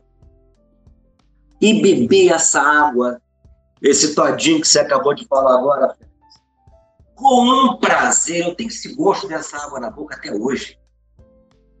E aí, tudo enquanto todo mundo que estava legal foi lá para esse riacho se banhar, ou seja, se lavar, aquelas coisas todas. Aí chegou o Afonso, senta do meu lado. Eu sou copiloto assim. Ele pegou, hein? Eu falei, obrigado, aquela coisa toda. Ele falou assim, caramba, eu nunca vi tanta mulher de calcinha sutiã na minha vida. Ou seja, todo mundo ia falar para poder né, se limpar, né? Na manhã do terceiro dia, esse cidadão, lindo e maravilhoso, enviado por Jesus, me sobe numa árvore com uma destreza. Tá aqui ele. Olha aqui, ó. Olha o Afonso aí, ó. Esse é o Afonso. Agora vou mostrar o Afonso atual. Peraí. Atual. Afonso. Peraí. Afonso. Afonso. Opa, deixa eu botar aqui. Fazer isso aqui, esse podcast em, em vídeo, né? É, condição especial para mostrar o, as imagens. Depois a gente pode pedir pro, pro João tirar uns, uns screenshots aí e colocar na. Agora eu vou mostrar o Afonso atual. Tem hora que eu sou tão fraquinho com esse negócio de, de internet, rapaz. Agora, enquanto, enquanto você acha Easily, é, eu, eu, pô, você vê que ele é interessante, né? Você é com a sua a sua necessidade extrema, né, condição física, necessidade extrema, e as mulheres de calcinha e sutiã deram a força que o Afonso precisava, né? Para ir atrás. Então, é, é, sempre, tem, sempre, tem, sempre tem algo que motiva né, as pessoas, né? Ele, ele ganhou energia, é ganhou força. Ele ganhou força com isso, né? Mas aí o Afonso, gente boa para danar, agora aqui é o Afonso hoje. Afonso hoje, do WhatsApp. Que legal. Tá, a mesma, a mesma carinha de. Um salve é pro Afonso. É 32 carinha. anos atrás. Grande Afonso, grande Afonso. Grande Afonso. Aí esse cara me sobe numa árvore com uma destreza ímpar. Aí eu tô lá deitado assim, deitadão. Quando eu olho, eu falo assim, cacete. O cara não morreu de tombo de avião, vai acabar morrendo de tombo de árvore. Aí desce ele na mesma destreza, aquela coisa toda e fala: tem um, uma fazenda, uma determinada localidade lá. O Afonso pega, ele e mais dois, sai no meio da mata, encontra a fazenda. Olha como é que o Afonso é um cara safo de mata. Ele era, ele era garimpeiro de bateia. Volta pela mata e chega lá novamente onde nós estávamos, e não demorou muito, o helicóptero veio e o pessoal do SAR chegou. SAR é igual seguro. A gente paga seguro, mas a gente não quer usar essa porcaria. SAR, a gente sabe que existe, mas a gente também não quer usar. Não é verdade? Então, pois bem, o que é o SAR? Nós sabemos que é, né, Search, de construção. Né? O SAR é assim. Uma criança, né, você tem um filho, então você foi passar com ele no shopping. Aí ele pega meio peraltinha, sai assim um pouquinho, mas os pais estão de olho. Aí ele olha para um lado, olha para o outro, se sente perdido e começa a entrar em pânico, né? Começa a chorar, aquela coisa toda, porque ele está perdido. Aí ele corre o olho assim, num pânico danado. Aí olha, vê o pai e vê a mãe. Aí ele corre desesperado para os braços dos pais, se alinha e para de chorar e tem a certeza que ele está seguro. Essa é a mesma sensação quando o pessoal do SAR chega.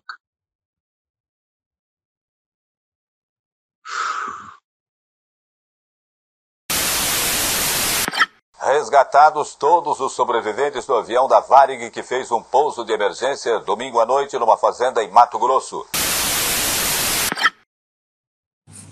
É incrível. Ô, ô Zili. É, um alívio eu, tremendo, né? É, olha só, é, você, você descrevendo isso, assim, arrepia todos nós, né? E, e para botar um pouco de filosofia aqui, para você poder se recompor também, o Félix está rindo ali, mas eu vou fazer um momento filosófico. O, você, você descrevendo esse momento assim, único, especial é, marcante, me lembra do, do Mário Sérgio Cortella falando sobre o que é esperança, né? E ele diz que esperança é, tem que ter muito cuidado com o que, que quer dizer esperança. Porque esperança pode ser do verbo esperar ou do verbo esperançar, né? E a gente, quando espera, a gente fica sentado esperando que as coisas aconteçam, que o mundo se mexa, que as pessoas vão, uh, vão atrás de tudo por nós, né? Esperançar é sonhar, é agir, né? É buscar as coisas. E o que vocês viver, viveram nessa, nessa, é, nesses três dias de selva foi o verbo esperançar, né? O Afonso, ele representa muito bem isso, né? E vocês tiveram essa esperança, essa determinação, agiram, e através de várias coisas que aconteceram, é, chegaram a, a, até o momento em que o Afonso achou, né? Uma, fazenda, não foi isso, Ziri? Ele achou a fazenda. Isso, exatamente. Aí, é. Então eles, vocês esperançaram, vocês não, não esperaram, vocês agiram. Então, não, a gente, é, exatamente, né? Colocado com pô, correto, 100%. Mas é, mas é, todos aqueles que podiam fazer alguma coisa, havia a contribuição, mas era uma contribuição manja aquela aquela situação assim é, eu preciso de dois metros, não é um metro e noventa e oito, eu preciso de dois. Então tinha aquele que dava os dois centímetros.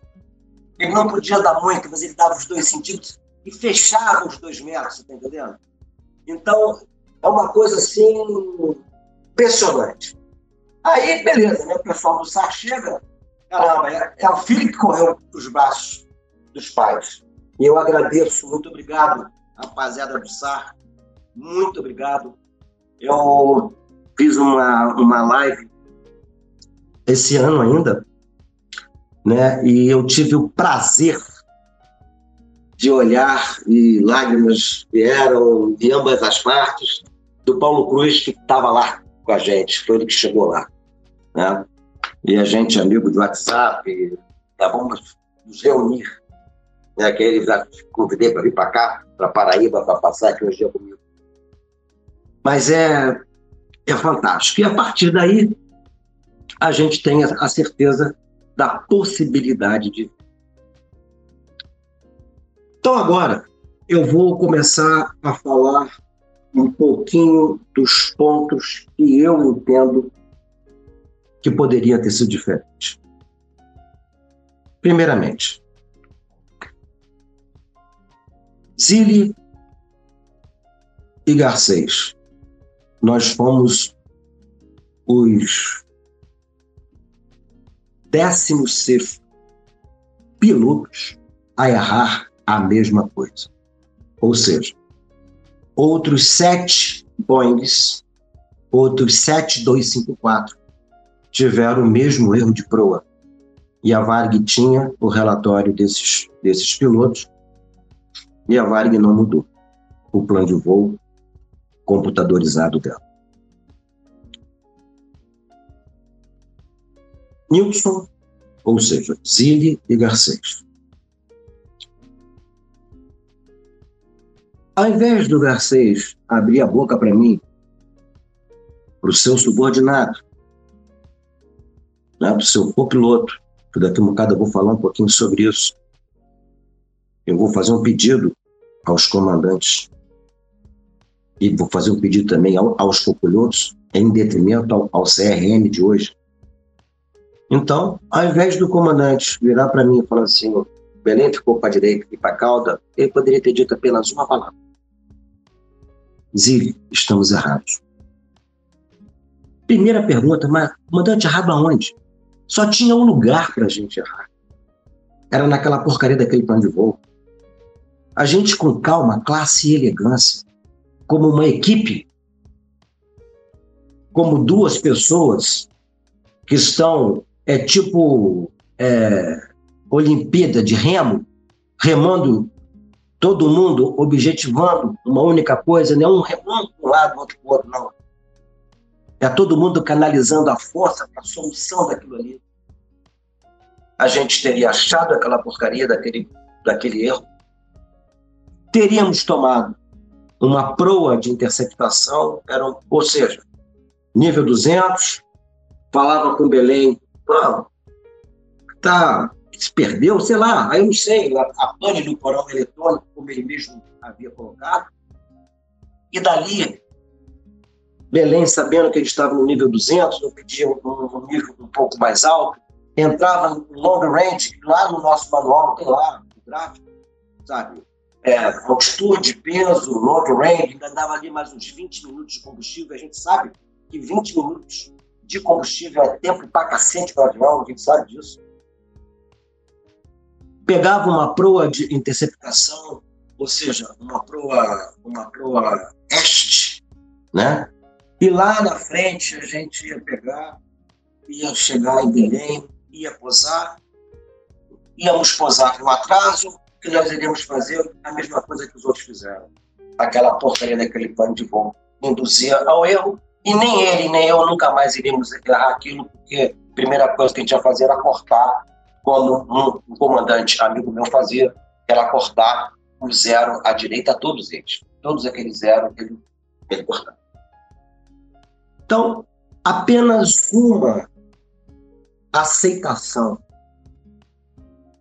Na minha época, comandante era uma pessoa muito muito semideus, tanto que a expressão vaca sagrada veio da Vari. Para tu ter uma ideia, eu, no meu depoimento na Vari, falando com o meu diretor de operações, comandante Cormelado na época, ah, que a primeira etapa e a segunda foram, foram minhas. O piloto-chefe virou e falou assim: desde quando o copiloto tem etapa?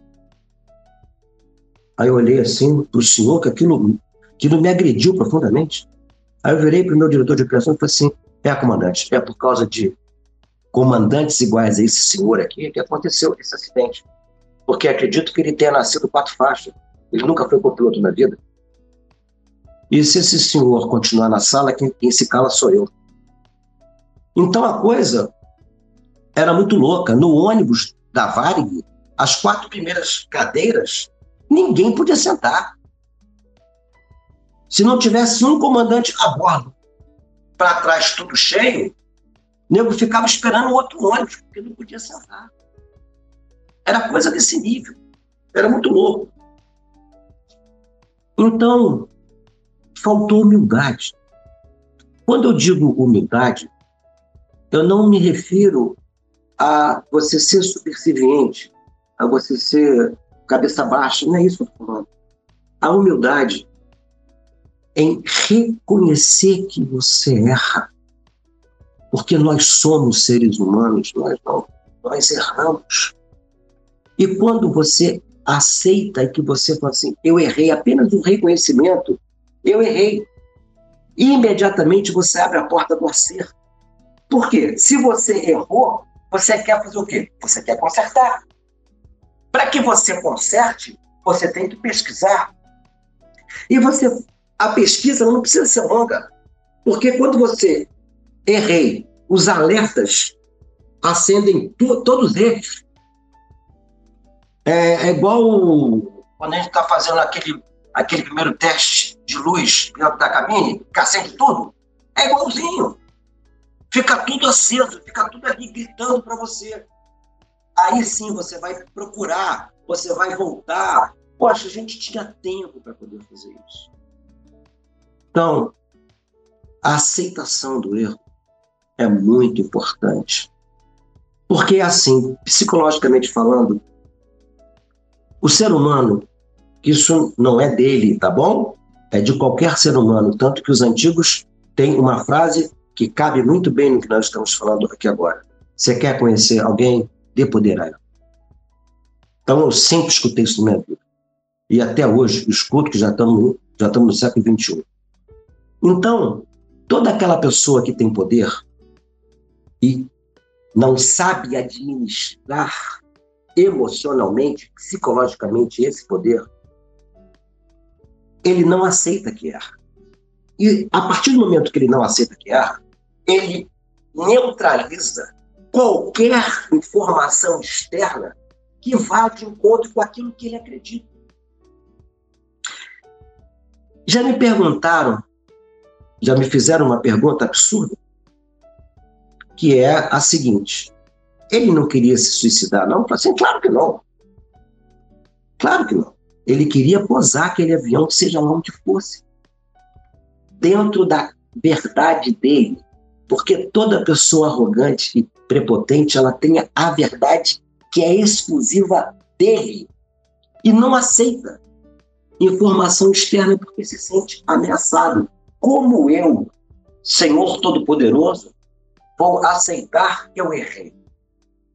Como eu vou aceitar a, uma sugestão de uma pessoa que está do meu lado que nem experiência ainda tem?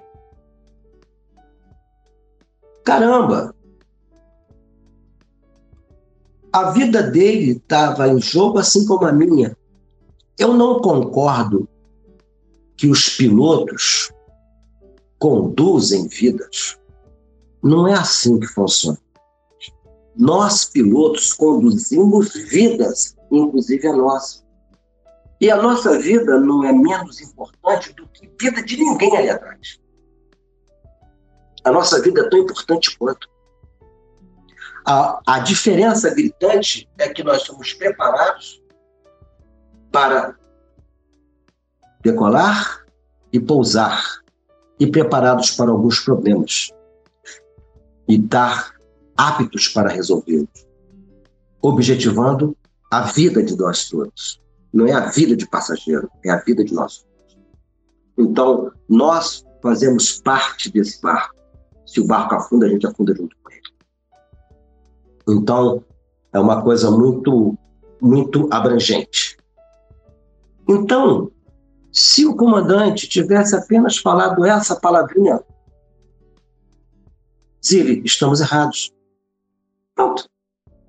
Se a gente fosse ser mandado embora da companhia porque errou, porque errou, isso é outros 550. Mas pelo menos estava ali, ó, todo mundo bonitinho, cada um nas suas casas, ele com a profissão dele até hoje, eu, de repente, fazendo parceria com o Félix. Essa é uma, é uma das perguntas que teve na, na, naquela enquete, né? Se, se você chegou a voltar a voar ou se tinha interesse em voltar a voar, né, Zílio? Ah, não, eu já vou falar sobre isso. Então, tudo isso poderia ter sido evitado se tivesse apenas uma coisa chamada humildade. Agora vamos lá. Após o 254 foi instaurado o CRM. Né? Hoje, nós aqui no Brasil, nós já estamos no CRM, acho que é 9 ou 10, não sei. E que hoje deu um poder ao copiloto.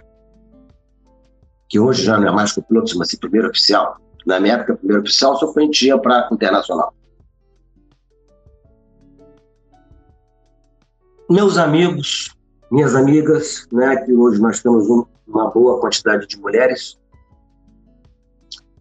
O que eu vou falar é para os dois. Copilotos, não confundam CRM que vocês podem mandar em comandante. É importante que haja hierarquia. É importantíssimo que haja uma disciplina. É muito importante hierarquia. As duas coisas têm que ser feitas com bom senso. Comandantes, quem está do teu lado é teu parceiro, é teu amigo. Ele não está querendo o teu lugar. Ele está querendo chegar aonde você chegou. E copilotos, comandante não é teu inimigo. Então, procurem ter dentro da cabine um clima de amizade, de união, de companheirismo. Não existe coisa mais maravilhosa no mundo do que voar, uma coisa essa que eu acho que hoje em dia acabou, né?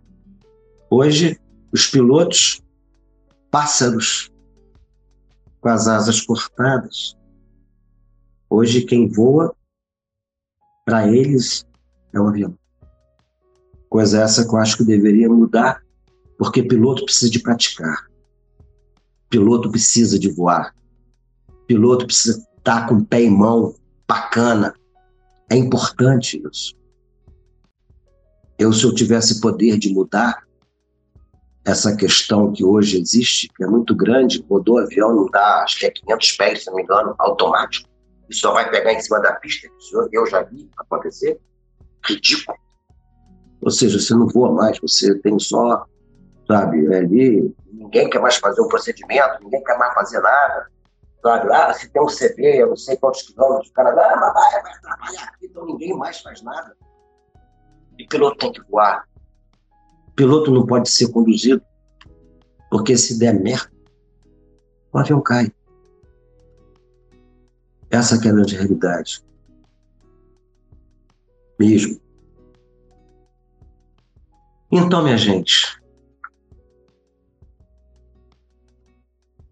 Está sendo muito bom conversar isso aqui tudo com vocês, mesmo de verdade. E foi um acidente, eu digo um acidente idiota, imbecil, babaca.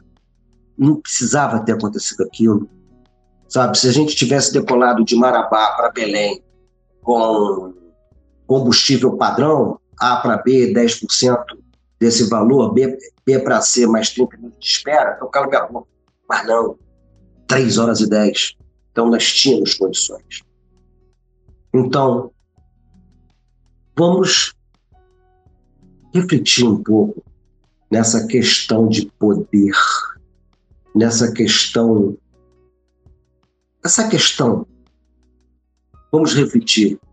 E o ambiente de trabalho é o melhor do mundo. Vocês têm que fazer que seja o melhor do mundo, porque voar já, já é bom demais.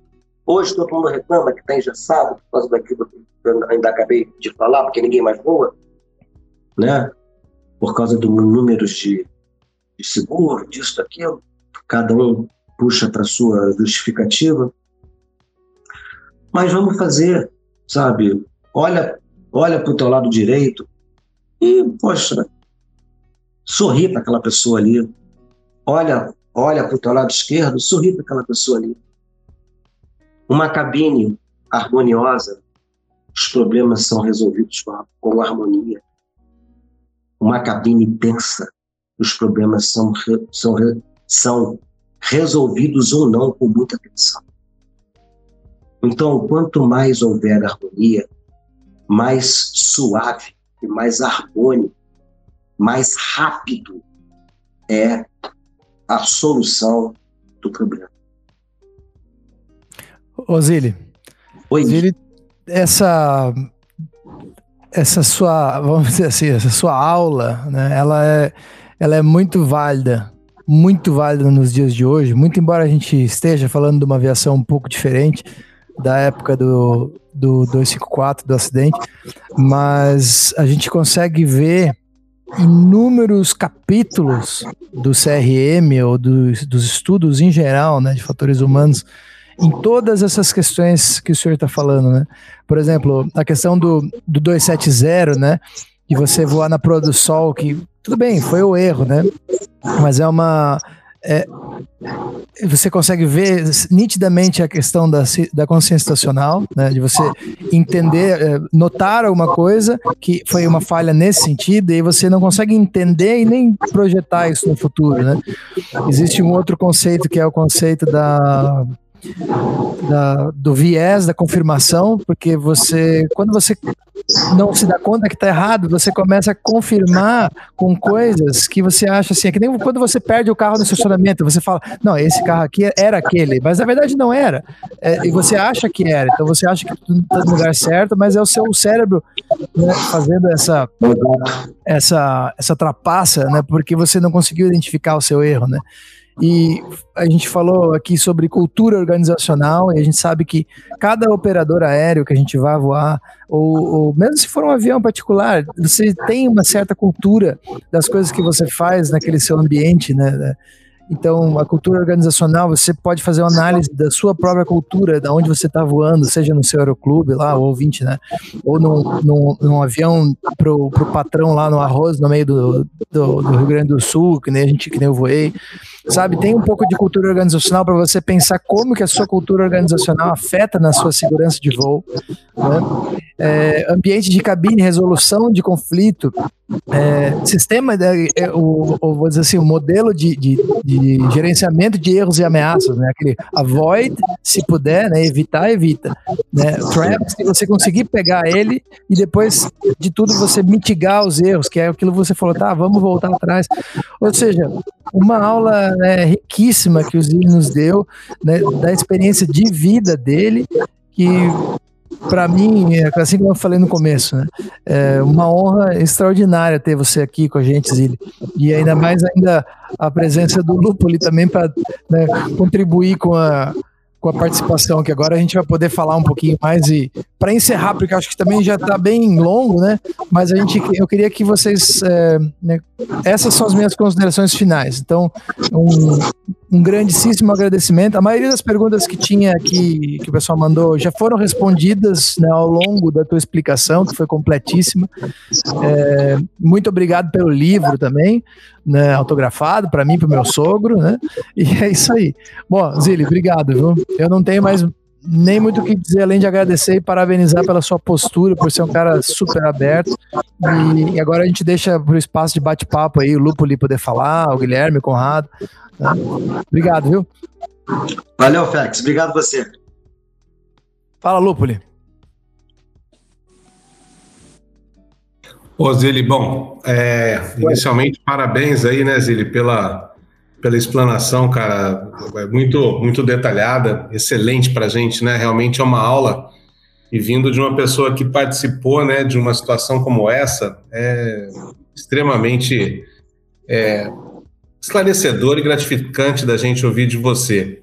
Eu queria saber com você uma coisa que, que me intriga há muito tempo. Eu gosto muito da parte de CRM, né, de interação de cabine, de comportamento humano, sempre gostei muito dessa área.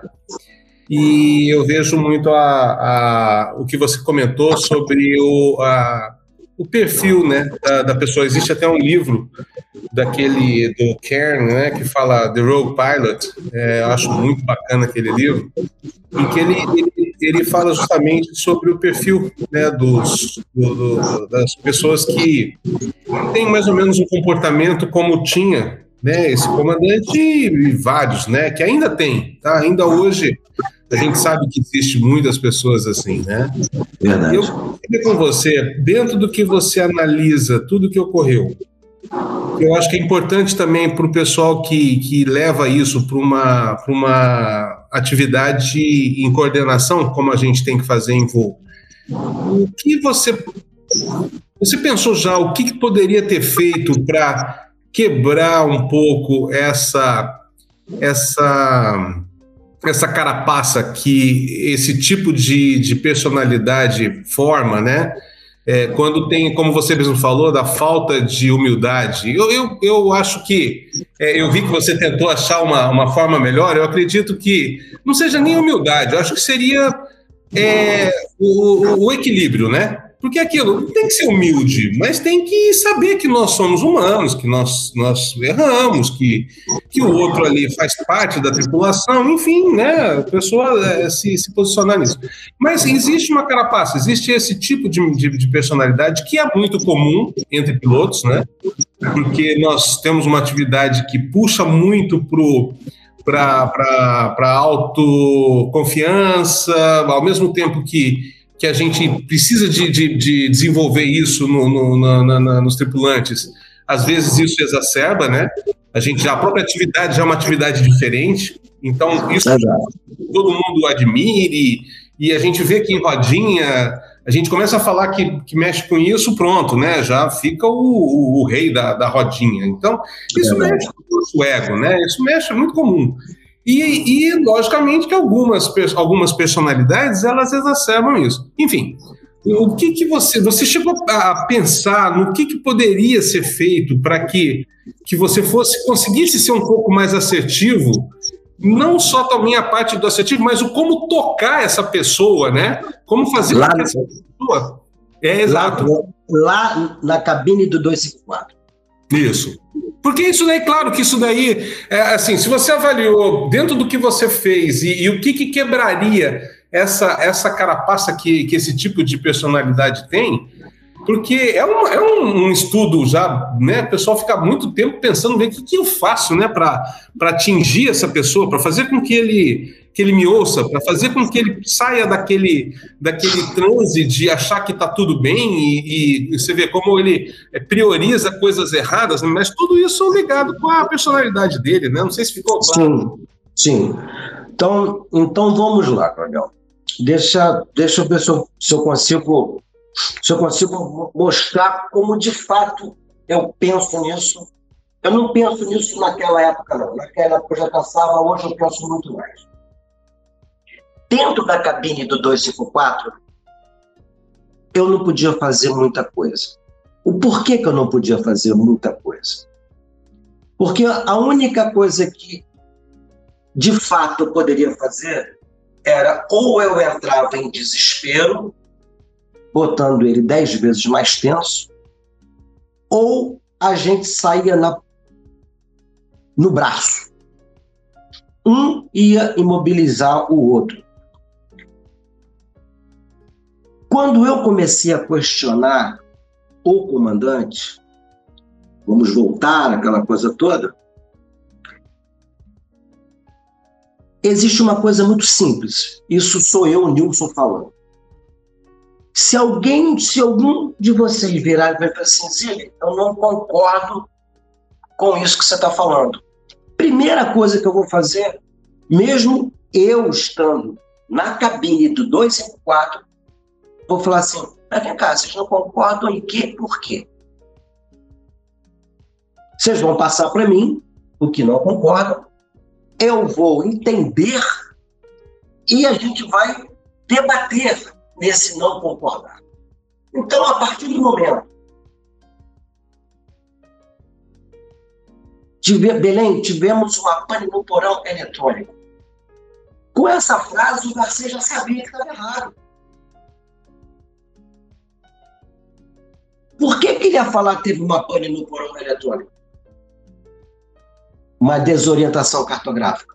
Então, ali, quando ele desorientação cartográfica, eu imediatamente pedi para voltar, porque é muito simples.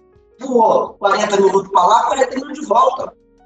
O avião, a gente vai voltar para Belém, digamos assim, a nível visual, vai ser visual, né? 40 para lá, 40 para cá. Por quê? Uma desorientação cartográfica. Vamos entender assim. Mas era uma coisa mentirosa, não era verdadeira. Então eu fui questionando, mas em momento algum, aí que está aí que tá o grande, o grande, é onde a engrenagem trava, sabe? Em momento algum, ele, ele saiu da postura dele e relaxou para que entrasse esses meus questionamentos nele. Porque era muito simples, a gente poderia debater. Mesmo que ele, que ele defendesse o ponto de vista dele, a gente podia, poderia debater. Então, eu não sei por que cargas d'água, não. O meu interior, ele buscou a serenidade ao invés de buscar o desespero. Porque, digamos assim, eu vou, eu vou responder uma pergunta que já me fizeram inúmeras vezes. Mas por que, que o senhor não interpelou o comando do Garcês? Isso foi feito para mim na Vale. Aí eu virei, eu falei assim, engraçado. Primeiramente, não existe nada que diga que um copiloto possa fazer isso. Isso chama-se motim. Não pode. Segundo, muito interessante. Eu pego, vamos sair no braço, nós dois. O mais forte venceria, que eram dois jovens, né? um de 32 e outro de 28. Digamos que eu vencesse, eu ia pegar o PTT, coordenação Varig, o que fala o copiloto Zilha, acabei de mobilizar o comandante, estamos perdidos, eu não sei o que fazer.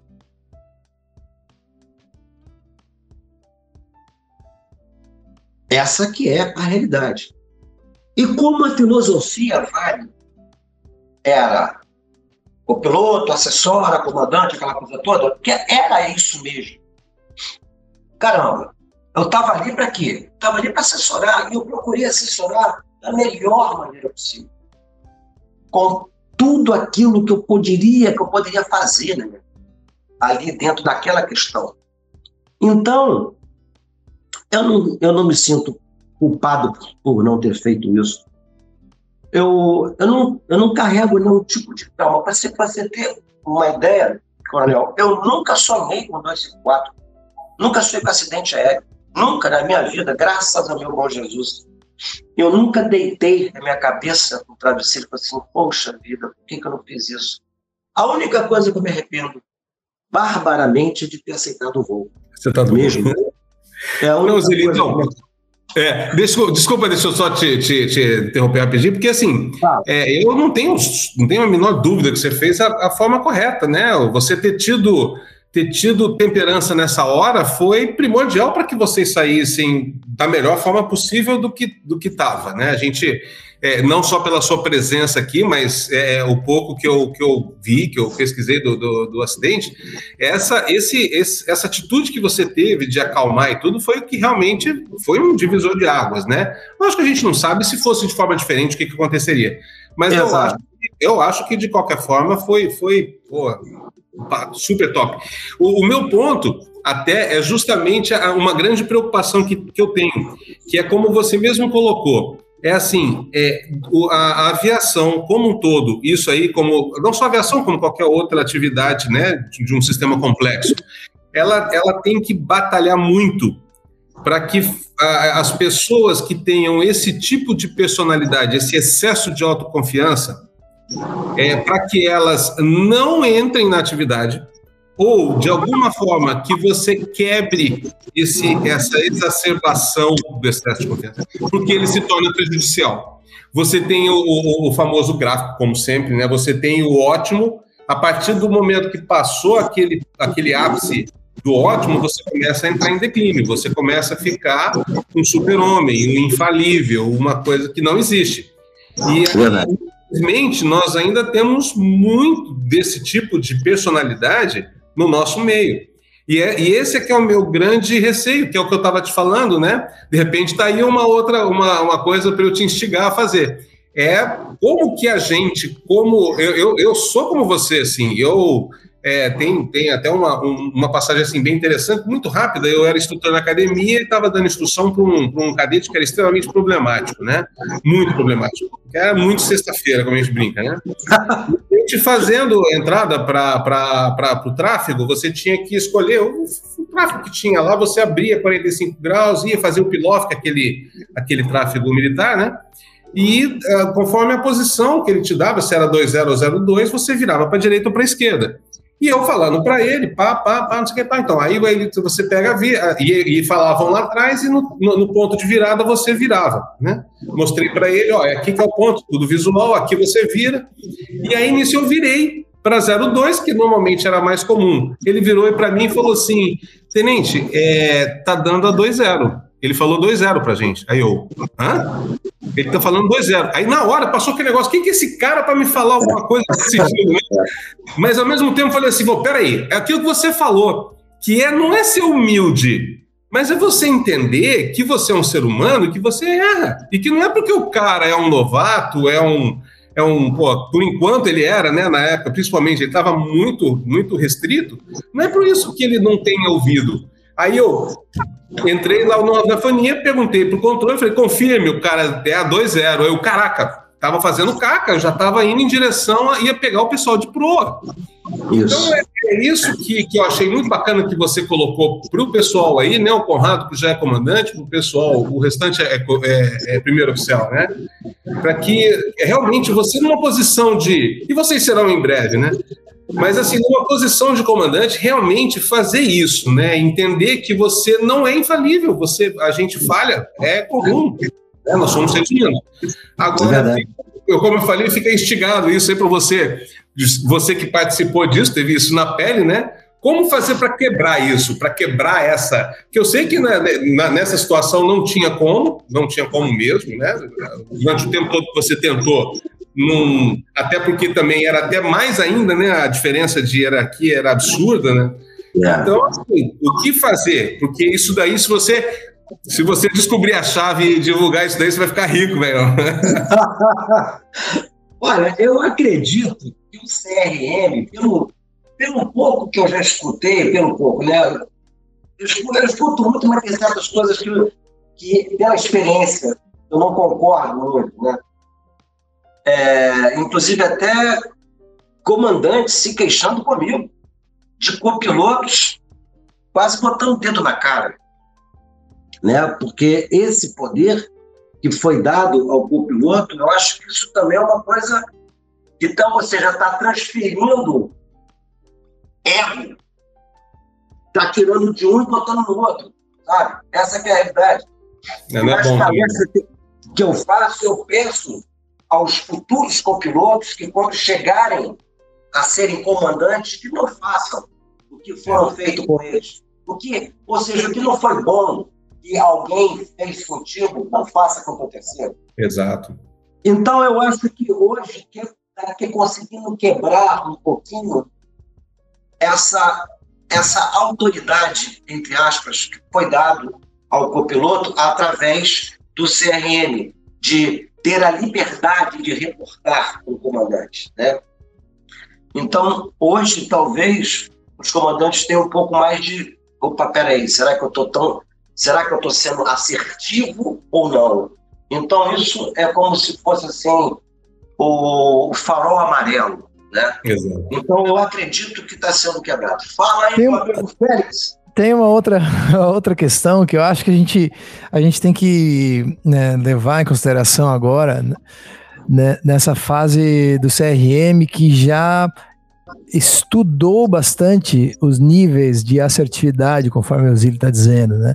E algumas estratégias, que eu acho que até responde um pouco o que o Lupo lhe disse, que, que às vezes pode ser adotado né, uma estratégia de você é, tentar convencer o outro, às vezes usar uma palavra-chave para levantar a primeira bandeira amarela, que nem se disse, sabe? Às vezes o seu operador vai definir uma palavra-chave que vai falar.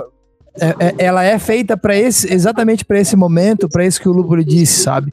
Que é assim, opa, vamos, vamos parar para pensar aqui, porque eu acho que a gente né, a gente está indo em momentos diferentes da nossa vida, eu acho que a gente tem que se acertar na nossa cabine aqui.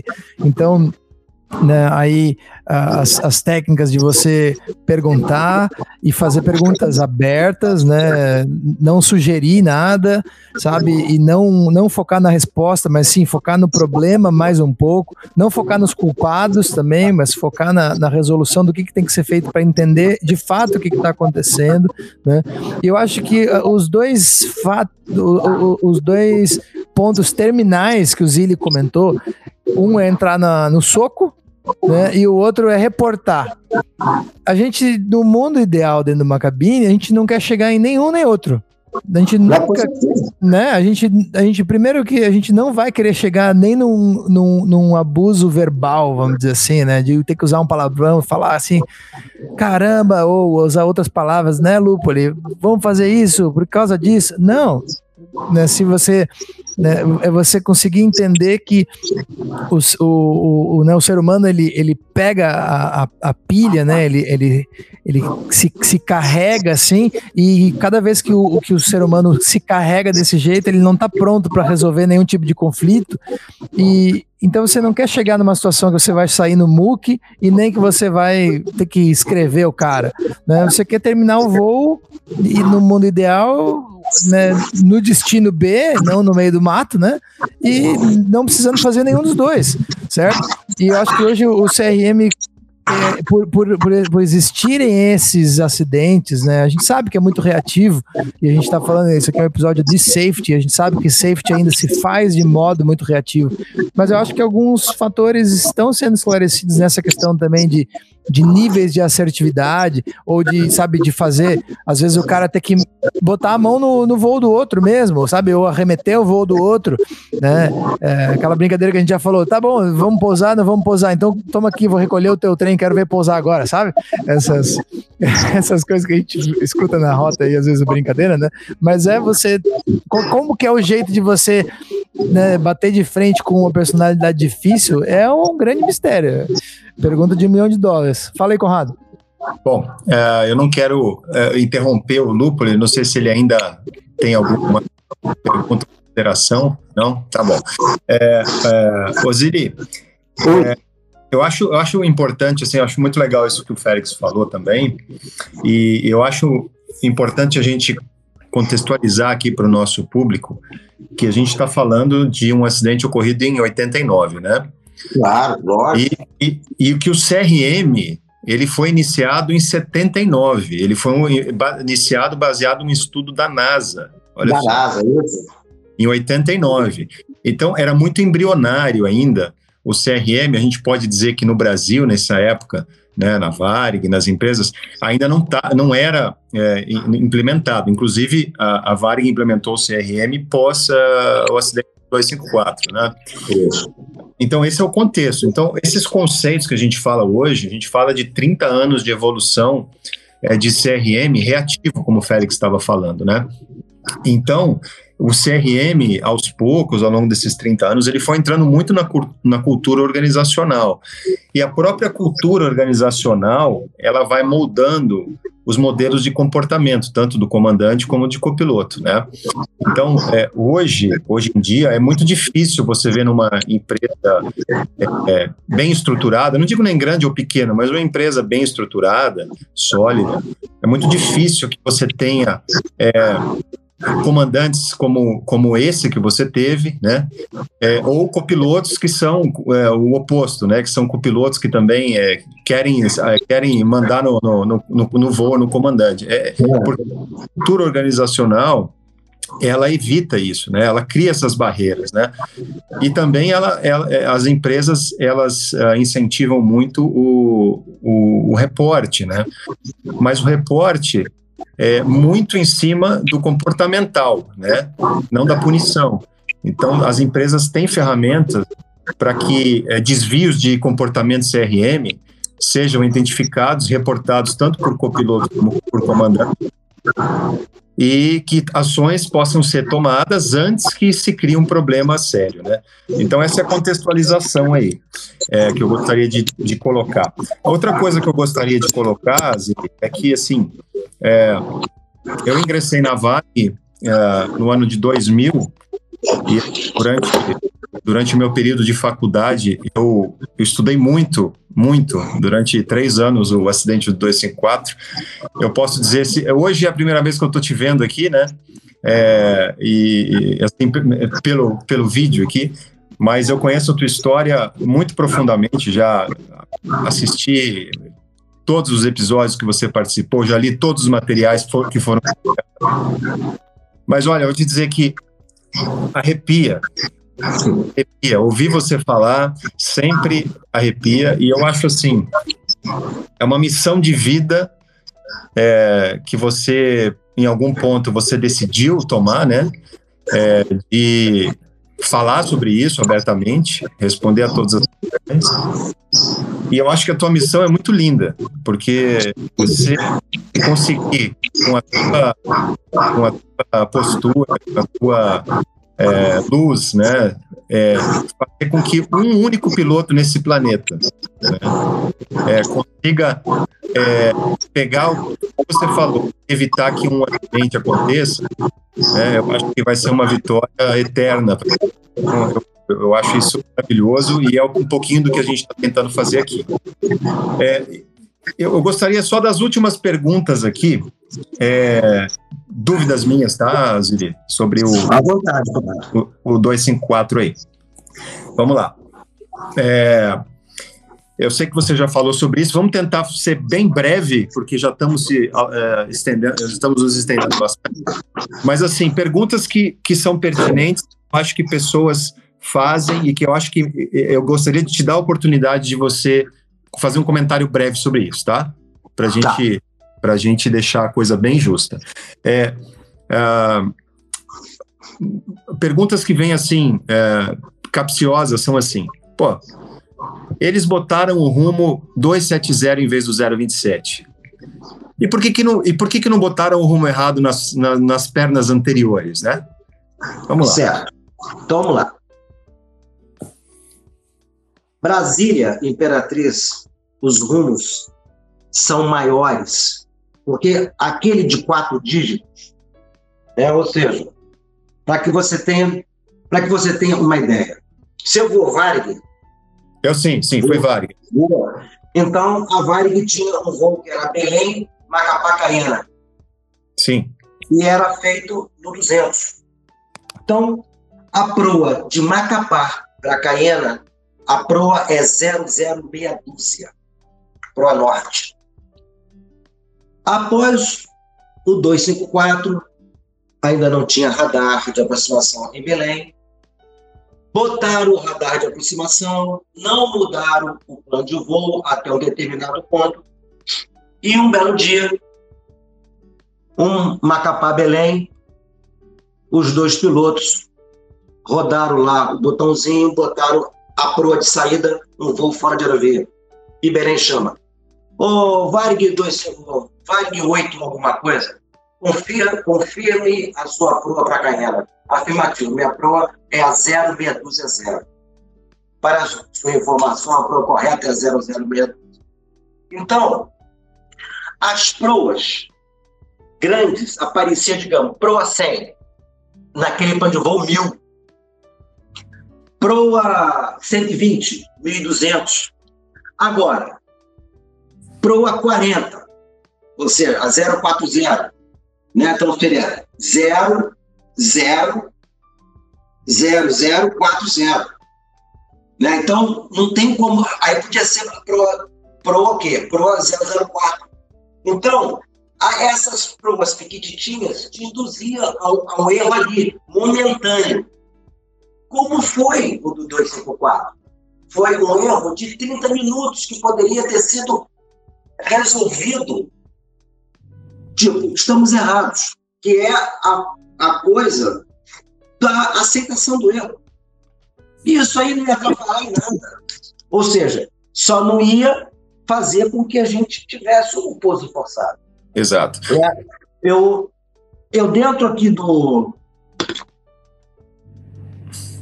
Eu vou até depois te mostrar o plano de voo. Eu tenho aqui um outro que a proa está é 1738 e a proa certa é 173. Né? Sim. Ou seja, existiam essas coisas naquela época ainda. Né? Ou seja, erros. Então, Exato. a gente, quando era a proa. Vamos lá. É, Galeão, São Paulo, onde começou. Né? A aerovia para São Paulo saindo do Rio, se não me engano, é a 284, não é isso mesmo? Se não me engano. Então, naquele voo, era, era 2.840. Então, ou seja, É, é legal, é porque eu, porque assim, essa é uma pergunta é, frequente e eu acho que é, é muito simples de entender, né? Na- como você mesmo já falou muitas vezes, né? No teu, nesse, nesse, nesse trecho específico, Marabá Belém, o zero foi o zero à esquerda, né? então, entrou o zero à esquerda, né? Os outros, a, a proa, ante- as proas anteriores, né? Como eu estava voando para o leste, o zero era Isso. direito. O zero era direito. exatamente, eram números maiores do que 360, 360 graus. Então, Exatamente. Agora, isso aí. Agora, é legal também a gente comentar aqui, Zili, que é, logo após o acidente do 254, foi feito um, um- um estudo pela IFALPA, né, é, que apresentou que apresentou esse, esse mesmo plano de voo que a gente está falando aí, com esse monte de zero, né, por um grupo de 21 pilotos ao, ao redor do mundo, né, em diferentes culturas organizacionais, né.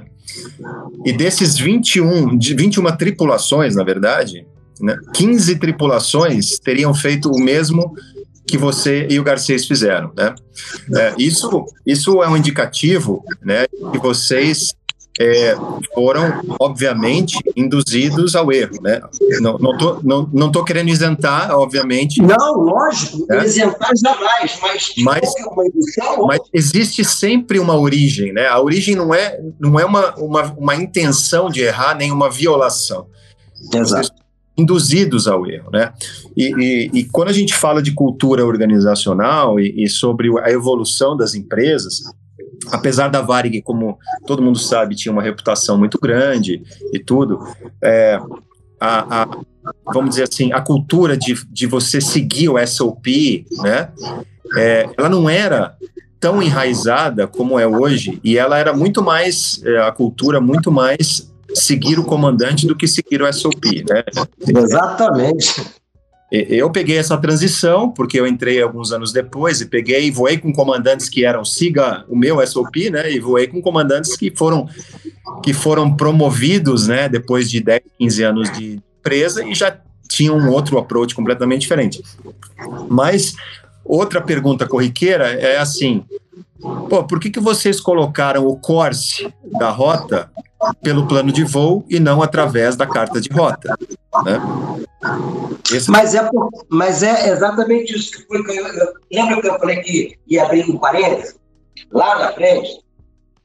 Então, a carta de rota estava aberta. Porque, como você lembra como é que era o procedimento válido, deixava a carta ali abertinha, né? Então, Sim. ou seja, plano de voo zero à esquerda, 270, fora de aerovia, não houve uma pesquisa, porque aí é onde é tudo que eu falo. Estamos errados, vamos pesquisar. Exato. Calma com essa elegância, vamos, vamos pesquisar. Opa, está aqui o erro. Vírgula. Tinha uma rota, uma aerovia de baixa, 0,27. Mas quando que a gente vai pegar? Agora eu pergunto mesmo. Quando, gente, quando que a gente vai pegar e quanto que eu podia imaginar que teria uma rota, uma rota, uma aerovia de baixa numa WAC Marabá Belém, se a gente está voando em alta. Como? Pois é. Pois é, hoje é fácil falar, né? Hoje é fácil pensar nisso, né, Zilli? Exato, é. exato. Quando o coronel Douglas me mostrou aquilo, ele falou assim, mas Zilli, por que, que você não viu isso aqui? Eu falei assim, mas coronel, eu estou no nível 290. Isso aqui nem interessa para gente. Exato. Porque, né? ou seja, então, lembra que eu falei do nível, essas coisas no iníciozinho? Era isso que eu queria, que eu queria colocar. Perfeito. Então, sabe, se, se, o único problema, Conrado, estamos errados. A gente ia pesquisar e achar rapidinho. E pô, estava resolvido. E, e, esse, isso é muito interessante que você falou, é, porque o conceito, o conceito moderno de CRM, existe, claro, existem outros, mas assim, uh, o modelo conceitual de CRM que a gente tem hoje em vigor e suas variações é baseado no, no modelo TEM, né? É o Threat and Error Management, né? que você uh, evitar erros com, com SOPs, com procedimentos né, operacionais, mas o mais importante ainda é você ter a capacidade de identificar o erro, certo? Uh, e corrigi-lo, né? E é exatamente o que eu falando. É, ao momento que vocês identificaram o erro, é, por algum motivo, ou vários motivos, né? É, o erro não foi corrigido. Então, é, a gente tem hoje um desenvolvimento CRM exatamente para mitigar uma possível uh, repetição né, né, dessa, desse comportamento que aconteceu na cabine do 254. Mas uh, a última pergunta, na verdade, que eu tenho, Zili, não sei a pergunta, mas assim, pensando, eu, eu, eu sempre penso muito na questão de combustível, né? E vocês saíram com três horas e meia de autonomia para um voo de 48 minutos, né? E, e, a gente já teve, eu e o Félix, a gente já teve essa conversa algumas vezes. Eu, eu, tenho, eu tenho por mim um conceito de que quando a gente tem muito combustível, sabe, a gente se preocupa muito pouco com, com ele. Você acha que teria alguma se vocês tivessem saído com combustível de A para B, B para C, mais 30 minutos, lá com o mínimo, vamos dizer, em vez de três horas e meia, ter duas horas, duas horas e, e 15? Você acha que teria, teria tido alguma diferença para vocês ali na cabine? Conrado, claro que sim. Então, quer ver? Deixa eu ver se eu, se eu vou conseguir te mostrar. Isso, em termos é, de decisão, sabe? Do processo decisório. Não, isso, isso. Não, eu vou, eu vou, eu vou ver se eu consigo te mostrar. Então vamos lá. Eu vou falar para os dois, eu vou falar para o Coronel Piccoli e para você. Lúpoli. Então, na hora, ou seja, 45 minutos, vamos botar 30, 35 minutos, não foi esse tempo todo, que Belém autoriza a gente interceptar a radial 240 e que o Garcês dá negativo, e eu falo aquilo todo, que ele fala pane no porão eletrônico, Ali nós tínhamos 40, 40 minutos de voo, digamos assim, porque é um voo de 45 a 48 é o tempo de descida e pouso. Certo? certo? Então, Nesse momento em específico, nós estávamos ainda com 2 horas e 20 de combustível. A única tranquilidade que, que me deu era quando eu fazia o cálculo de combustível, então nós tínhamos ainda espaço para poder resolver aquilo ali. Okay. Se é que iríamos resolver.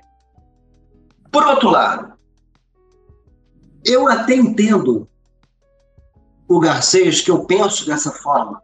Eu até já procurei entendê-lo, né? tirando, porque essa parte toda que a gente já falou aqui, comandante, uma puta de uma responsabilidade, é as vidas, é aquelas coisas todas que já está intrínseco dentro do contexto. E como o Piccoli colocou com muita maestria, o copiloto, ele não tem essa gama toda de responsabilidade em cima dele. Pelo menos na minha época não tinha. Então você está com a tua cabeça um pouco mais fresca. Você está pensando já numa outra solução. Poxa, então para mim, voltar é o mais sensato a se fazer. Você tem combustível para isso. Ah, mas vai manchar, vai, eu vou ficar preterido para ir para comando, ele ia ficar preterido para ser comandante de internacional? Paciência. Que são questões. Claro, claro. Aí entra a questão do ego, aquela coisa toda. Como o Piccolo colocou com bastante maestria, pô, 0220. Pô, peraí, pô, valeu, obrigado, compadre. É realmente a 20. Poxa, numa boa, isso não foi demérito nenhum para ninguém. Agora, o combustível não foi o fator que que postergou encontrar o que de fato eu encontrei o erro pelo arco DME por causa da, da resposta que ele me deu quando eu questionei que estava usando para o sul. Entendi. Porque senão, se ele tivesse me mandado fazer uma outra coisa qualquer, eu não teria nem pego na carta de rota. De rota não, na carta de descida. Eu teria feito outra coisa. E a gente ia fazer o posto forçado, nem ia saber nem onde estava. Para ser bem honesto. Porque foi só a partir daí que ele, tipo, com um passo assim, falou que estava próximo de Carajás. É, o meu, o meu, meu ponto é, é assim, ó, se talvez combustível fosse uma pressão... Se fosse um pouquinho... Talvez... Não, ou seja, ter, teria caído mais rápido. É, é tudo no si, né? Estamos jogando com o é, si. Porque, porque, quer ver, olha só, vamos agora ver se. É, olha só. Entra, entra dentro do voo do 254 comigo, não como comandante. Entra. Uhum. Então vamos lá. Se a partir do momento que ele não aceitou de bom grado que ele errou, 30 minutos de combustível ou 3 horas é a mesma coisa. Eu vou continuar não aceitando que estou errado.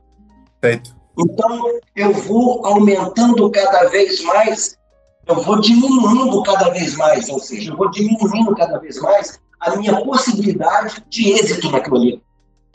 Porque eu vou aumentando os erros. Então, eu vou me afastando cada vez mais do êxito. Por quê? Porque é um somatório de erros. Mas é um somatório de erros buscando errar, não. É um somatório de erros buscando acertar de uma Exato. forma errada. Perfeito. É, eu acho que isso aí, isso aí sintetizou bem a, a lógica mesmo, porque é aquilo que a gente está falando. Quando você, primeiro, né, até, até o momento que você não identificou que você está errado, você não vai nem contabilizar se você está com mais ou menos combustível. Né? E, e, eu acho que assim, é, tem, tem dias e dias que você vai ficar mais ou menos é, alerta e vai ter uma performance mais é, melhor ou pior. E eu não sei, eu não acho que isso está ligado ao combustível, às vezes. Não é porque ah, hoje eu estou com combustível mínimo, então hoje eu vou voar melhor do que no dia que eu estou com combustível com bastante combustível porque está tanqueado. Né? É, é, realmente era curiosidade para. Pra... Não, mas eu. É, mas, te cortando, Conrado, eu entendi perfeitamente que o Conrado quis a pergunta dele. Sim. Não é que a gente vai ficar menos ou mais atento.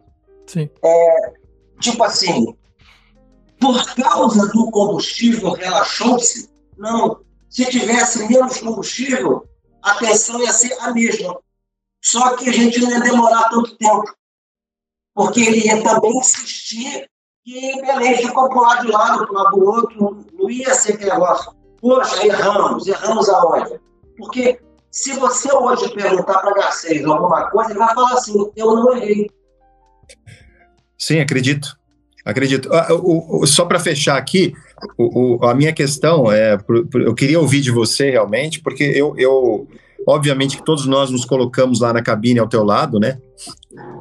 tanto no teu lugar como ao teu lado, é, de tanto que a gente, eu particularmente estudei e, e, né, o acidente e tudo, eu, eu fico imaginando assim, se o combustível tivesse mais curto e você ali estivesse monitorando mais, vamos dizer assim, mais uh, uh, uh, próximo combustível, tivesse combustível mínimo, naquele momento Sim. em que você disse assim, comandante, vamos voltar, o combustível está acabando, entendeu?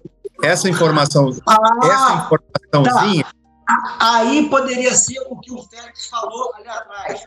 Uma, seria o um gatilho. Exatamente, é. Exatamente. Olha só, combustível está acabando, vamos ter que posar essa em qualquer lugar, vamos voltar que ainda dá tempo. Era um poder de conhecimento maior. Às vezes é um uso, um é uso de um argumento. É um né? Concordo, concordo, concordo. Porque, porque eu, às vezes eu acho assim, ó, quando em momentos, não num voo normal, tá? Em, em momentos é, é, de estresse, de, de decisões, onde quando você tem bastante combustível, você pode, é, você pode ficar induzido, né? É, Ou então confortável, né? Exato, exato. Boa palavra, excelente. O confortável, o, o, o estar confortável com combustível nem sempre é, é, é uma... salutar. É, a gente, a gente fala sobre essa questão da, da assertividade, né? Isso. O, o, nível de assertividade, isso aí eu concordo plenamente com o que o Conrado disse, e, e tem a ver com os últimos estudos no, no, no, no, setor, né? O nível de assertividade ele tem que ser moldado de acordo com o teu tempo disponível, com certeza, sim. Né? E, e o teu tempo disponível é, né, é limitante pelo tanto de combustível que você tem no, nos tanques. Né? A gente sempre fala, né? nenhum avião ficou preso lá em cima para a vida inteira, né? O Zilli está aqui para contar a história dele, né? Falou, Poli. Manda, você tem alguma consideração aí, né? Mais ou menos nessa linha, né? É, dentro do que vocês estão conversando. Eu, eu acho interessante um, um, ponto, até foi o que o Félix colocou com relação ao CRM na atualidade e tudo. Tem só um problema é, voltando só um pouquinho naquela coisa que eu tinha comentado com, com o Zilli, tem só um problema nisso. É como essas campanhas que, que tem de, de cuidados. Por exemplo, aqui acredito que todos nós, quando a gente entra num carro, a gente coloca o cinto de segurança. A gente é, respeite. Ah, sem, sem, né? A gente respeite as velocidades e tudo mais. Mas essas campanhas normalmente elas são para quem não precisa elas não atingem as pessoas que precisariam atingir. Então, o CRM, a minha preocupação, Félix, até dentro do que me ocorreu agora, que vocês estão falando da assertividade e tudo, a minha preocupação maior é isso, é que o CRM ele evoluiu muito, como o próprio Conrado colocou, que desenvolveu, é, é outra realidade, né, Zé? É, é. Nós que somos os mais velhos aqui, é, é outro mundo, é outro mundo, não, não, não se compara a, a, assim, a, a coordenação que, que havia na época desse acidente com o que tem hoje. Lógico, graças a Deus é outro, né? É outro, outro universo, né, Zé? Mas é ainda existe essa personalidade, essas personalidades e o problema todo é isso. O CRM não os atinge. Sabe uma coisa que a gente vê mais não. e mais, né, o Lupuli, nas, é nas empresas hoje em dia? É, é, a, é a, atuação das psicólogas dentro da, das companhias. Isso é né? primordial. E eu acho que isso tem, né, tem, tem, tem, tudo a ver com tudo que vocês falaram antes, né? Que é você tentar identificar é, e, e, às, e às vezes né, trabalhar com a questão do erro, de, de que você é, pode errar e a sua vida não vai acabar quando você erra, né? Você toma, toma pau no, no, numa manobra ou numa avaliação, numa promoção para comando, e, e, você ir aprender e, e, o que precisa ser aprendido, sabe, antes de você passar para o próximo estágio. E eu acho que isso é uma participação é, é muito importante que as psicólogas e, e, os setores de fatores humanos das empresas estão fazendo. Eu acho que é, é, é um pouco é dentro do CRM, mas é levemente separado, né? E, não, não, não dá para dizer que é separado, mas é, é uma outra pessoa que, que tem o seu valor né, muito importante dentro da operação e aérea. primordial, né? Primordial que tem isso. Primordial. Né?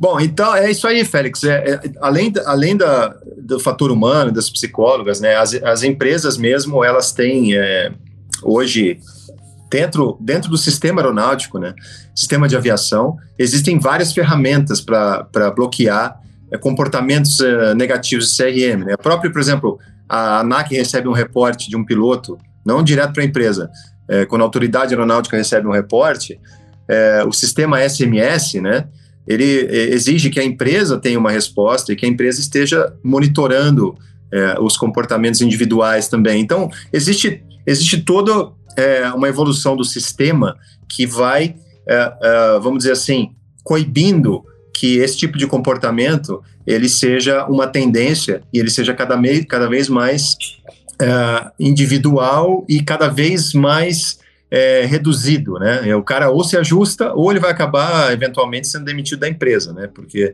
é, então o, o, sistema hoje ele realmente numa empresa séria ele ele está bem bem protegido e evoluindo, graças a Deus, né? Uh, Para a gente dar um, um, um, encaminhamento final aqui, é, só, só, recapitulando, é, esse acidente é um acidente único na história da aviação do Brasil, é, porque ele tem sobreviventes, né? Então, o, os, os, dois, uh, os dois pilotos é, sobreviveram, né?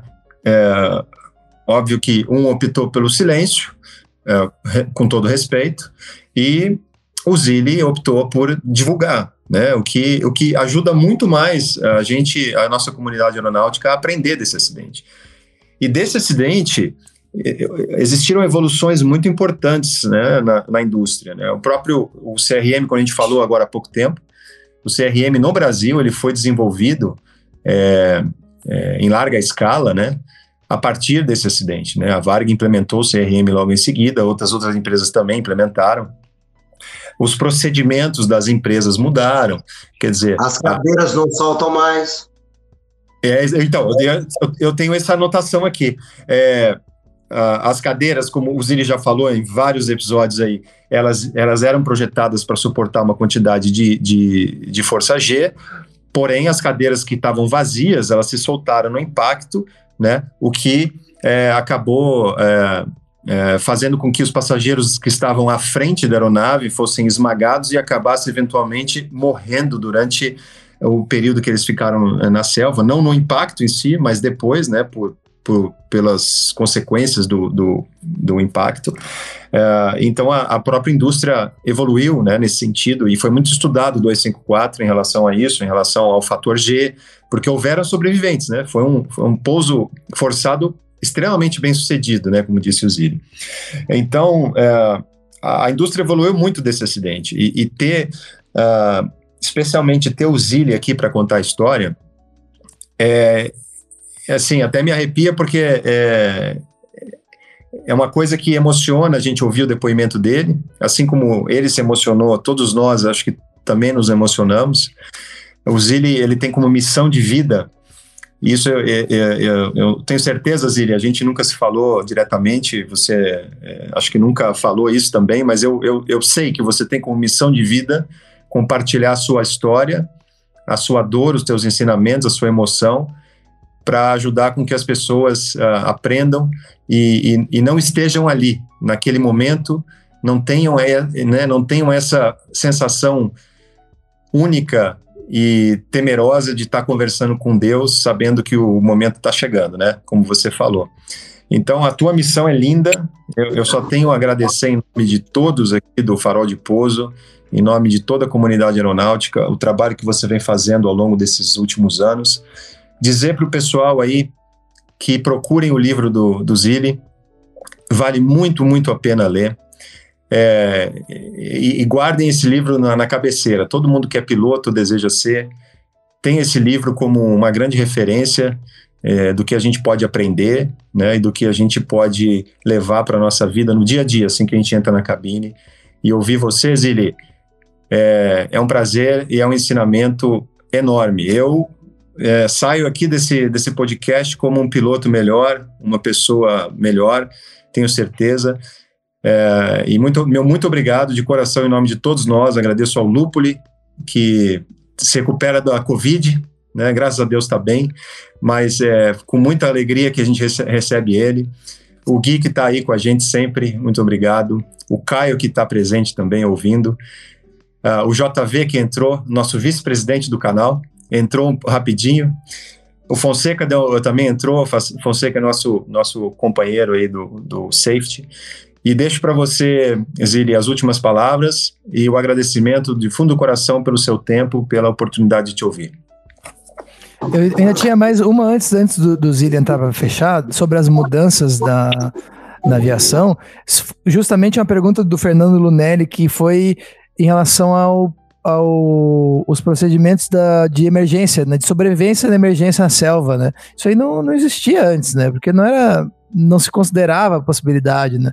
E, e, depois, depois do 254 que começou a ter mais treinamento. Se, se, eu posso estar falando uma grande bobeira aqui, mas eu, eu acho que eu tenho isso na memória, que não, não existia procedimento de selva antes. Não, Félix, não existia, de maneira alguma. Só foi ter, só foi ter depois do 254. Que até isso, isso mudou bastante. Teve, teve, até isso. Bom, eu já tinha dado meus agradecimentos até antes, né? Mas então, pode fechar aí, Zili. Conrado, obrigado por esse carinho maravilhoso. Galera linda, muito obrigado por, pelo convite. E uma consideração final que eu digo para todos nós pilotos. Voar é a coisa mais maravilhosa do mundo, porque preenche a nossa vida de alegria, porque nos transforma numa criança, porque esse era o nosso sonho. Era voar quando nós éramos crianças. Então, voar é uma, é uma delícia. Não vamos fazer disso uma, uma coisa que a gente menospreze, os nossos companheiros e nem os nossos companheiros nos menosprezem.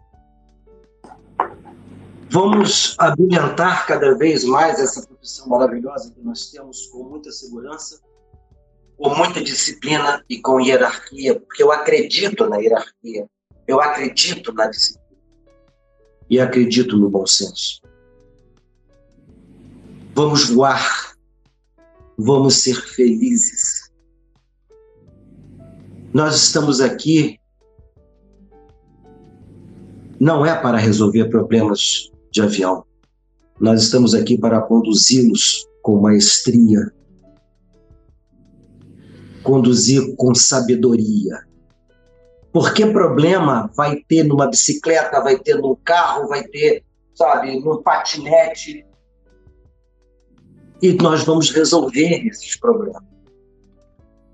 Mas quando nós estamos dentro de um avião, nós também vamos resolver com calma, com classe, com elegância, com amizade ao nosso companheiro, utilizando o nosso companheiro para nos ajudar e unidos iremos resolver os problemas, os mais pequenos até os grandalhões que todos nós sejamos uma grande equipe, que todos nós tenhamos respeito e admiração um pelo outro, porque todos querem, mas poucos conseguem.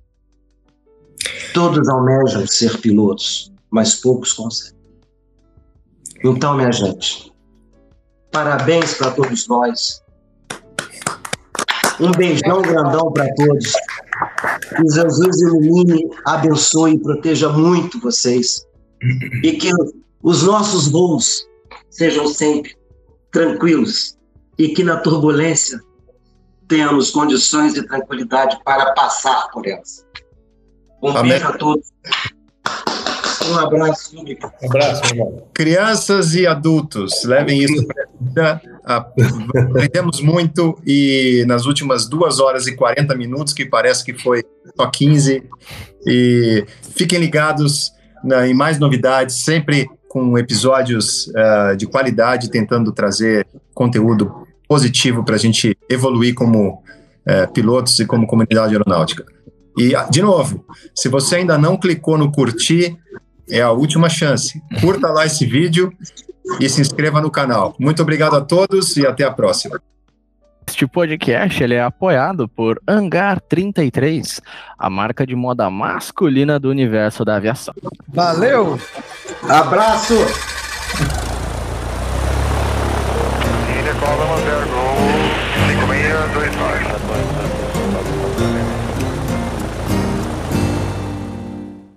Os áudios de telejornal colocados neste podcast foram extraídos da emissora Rede Globo.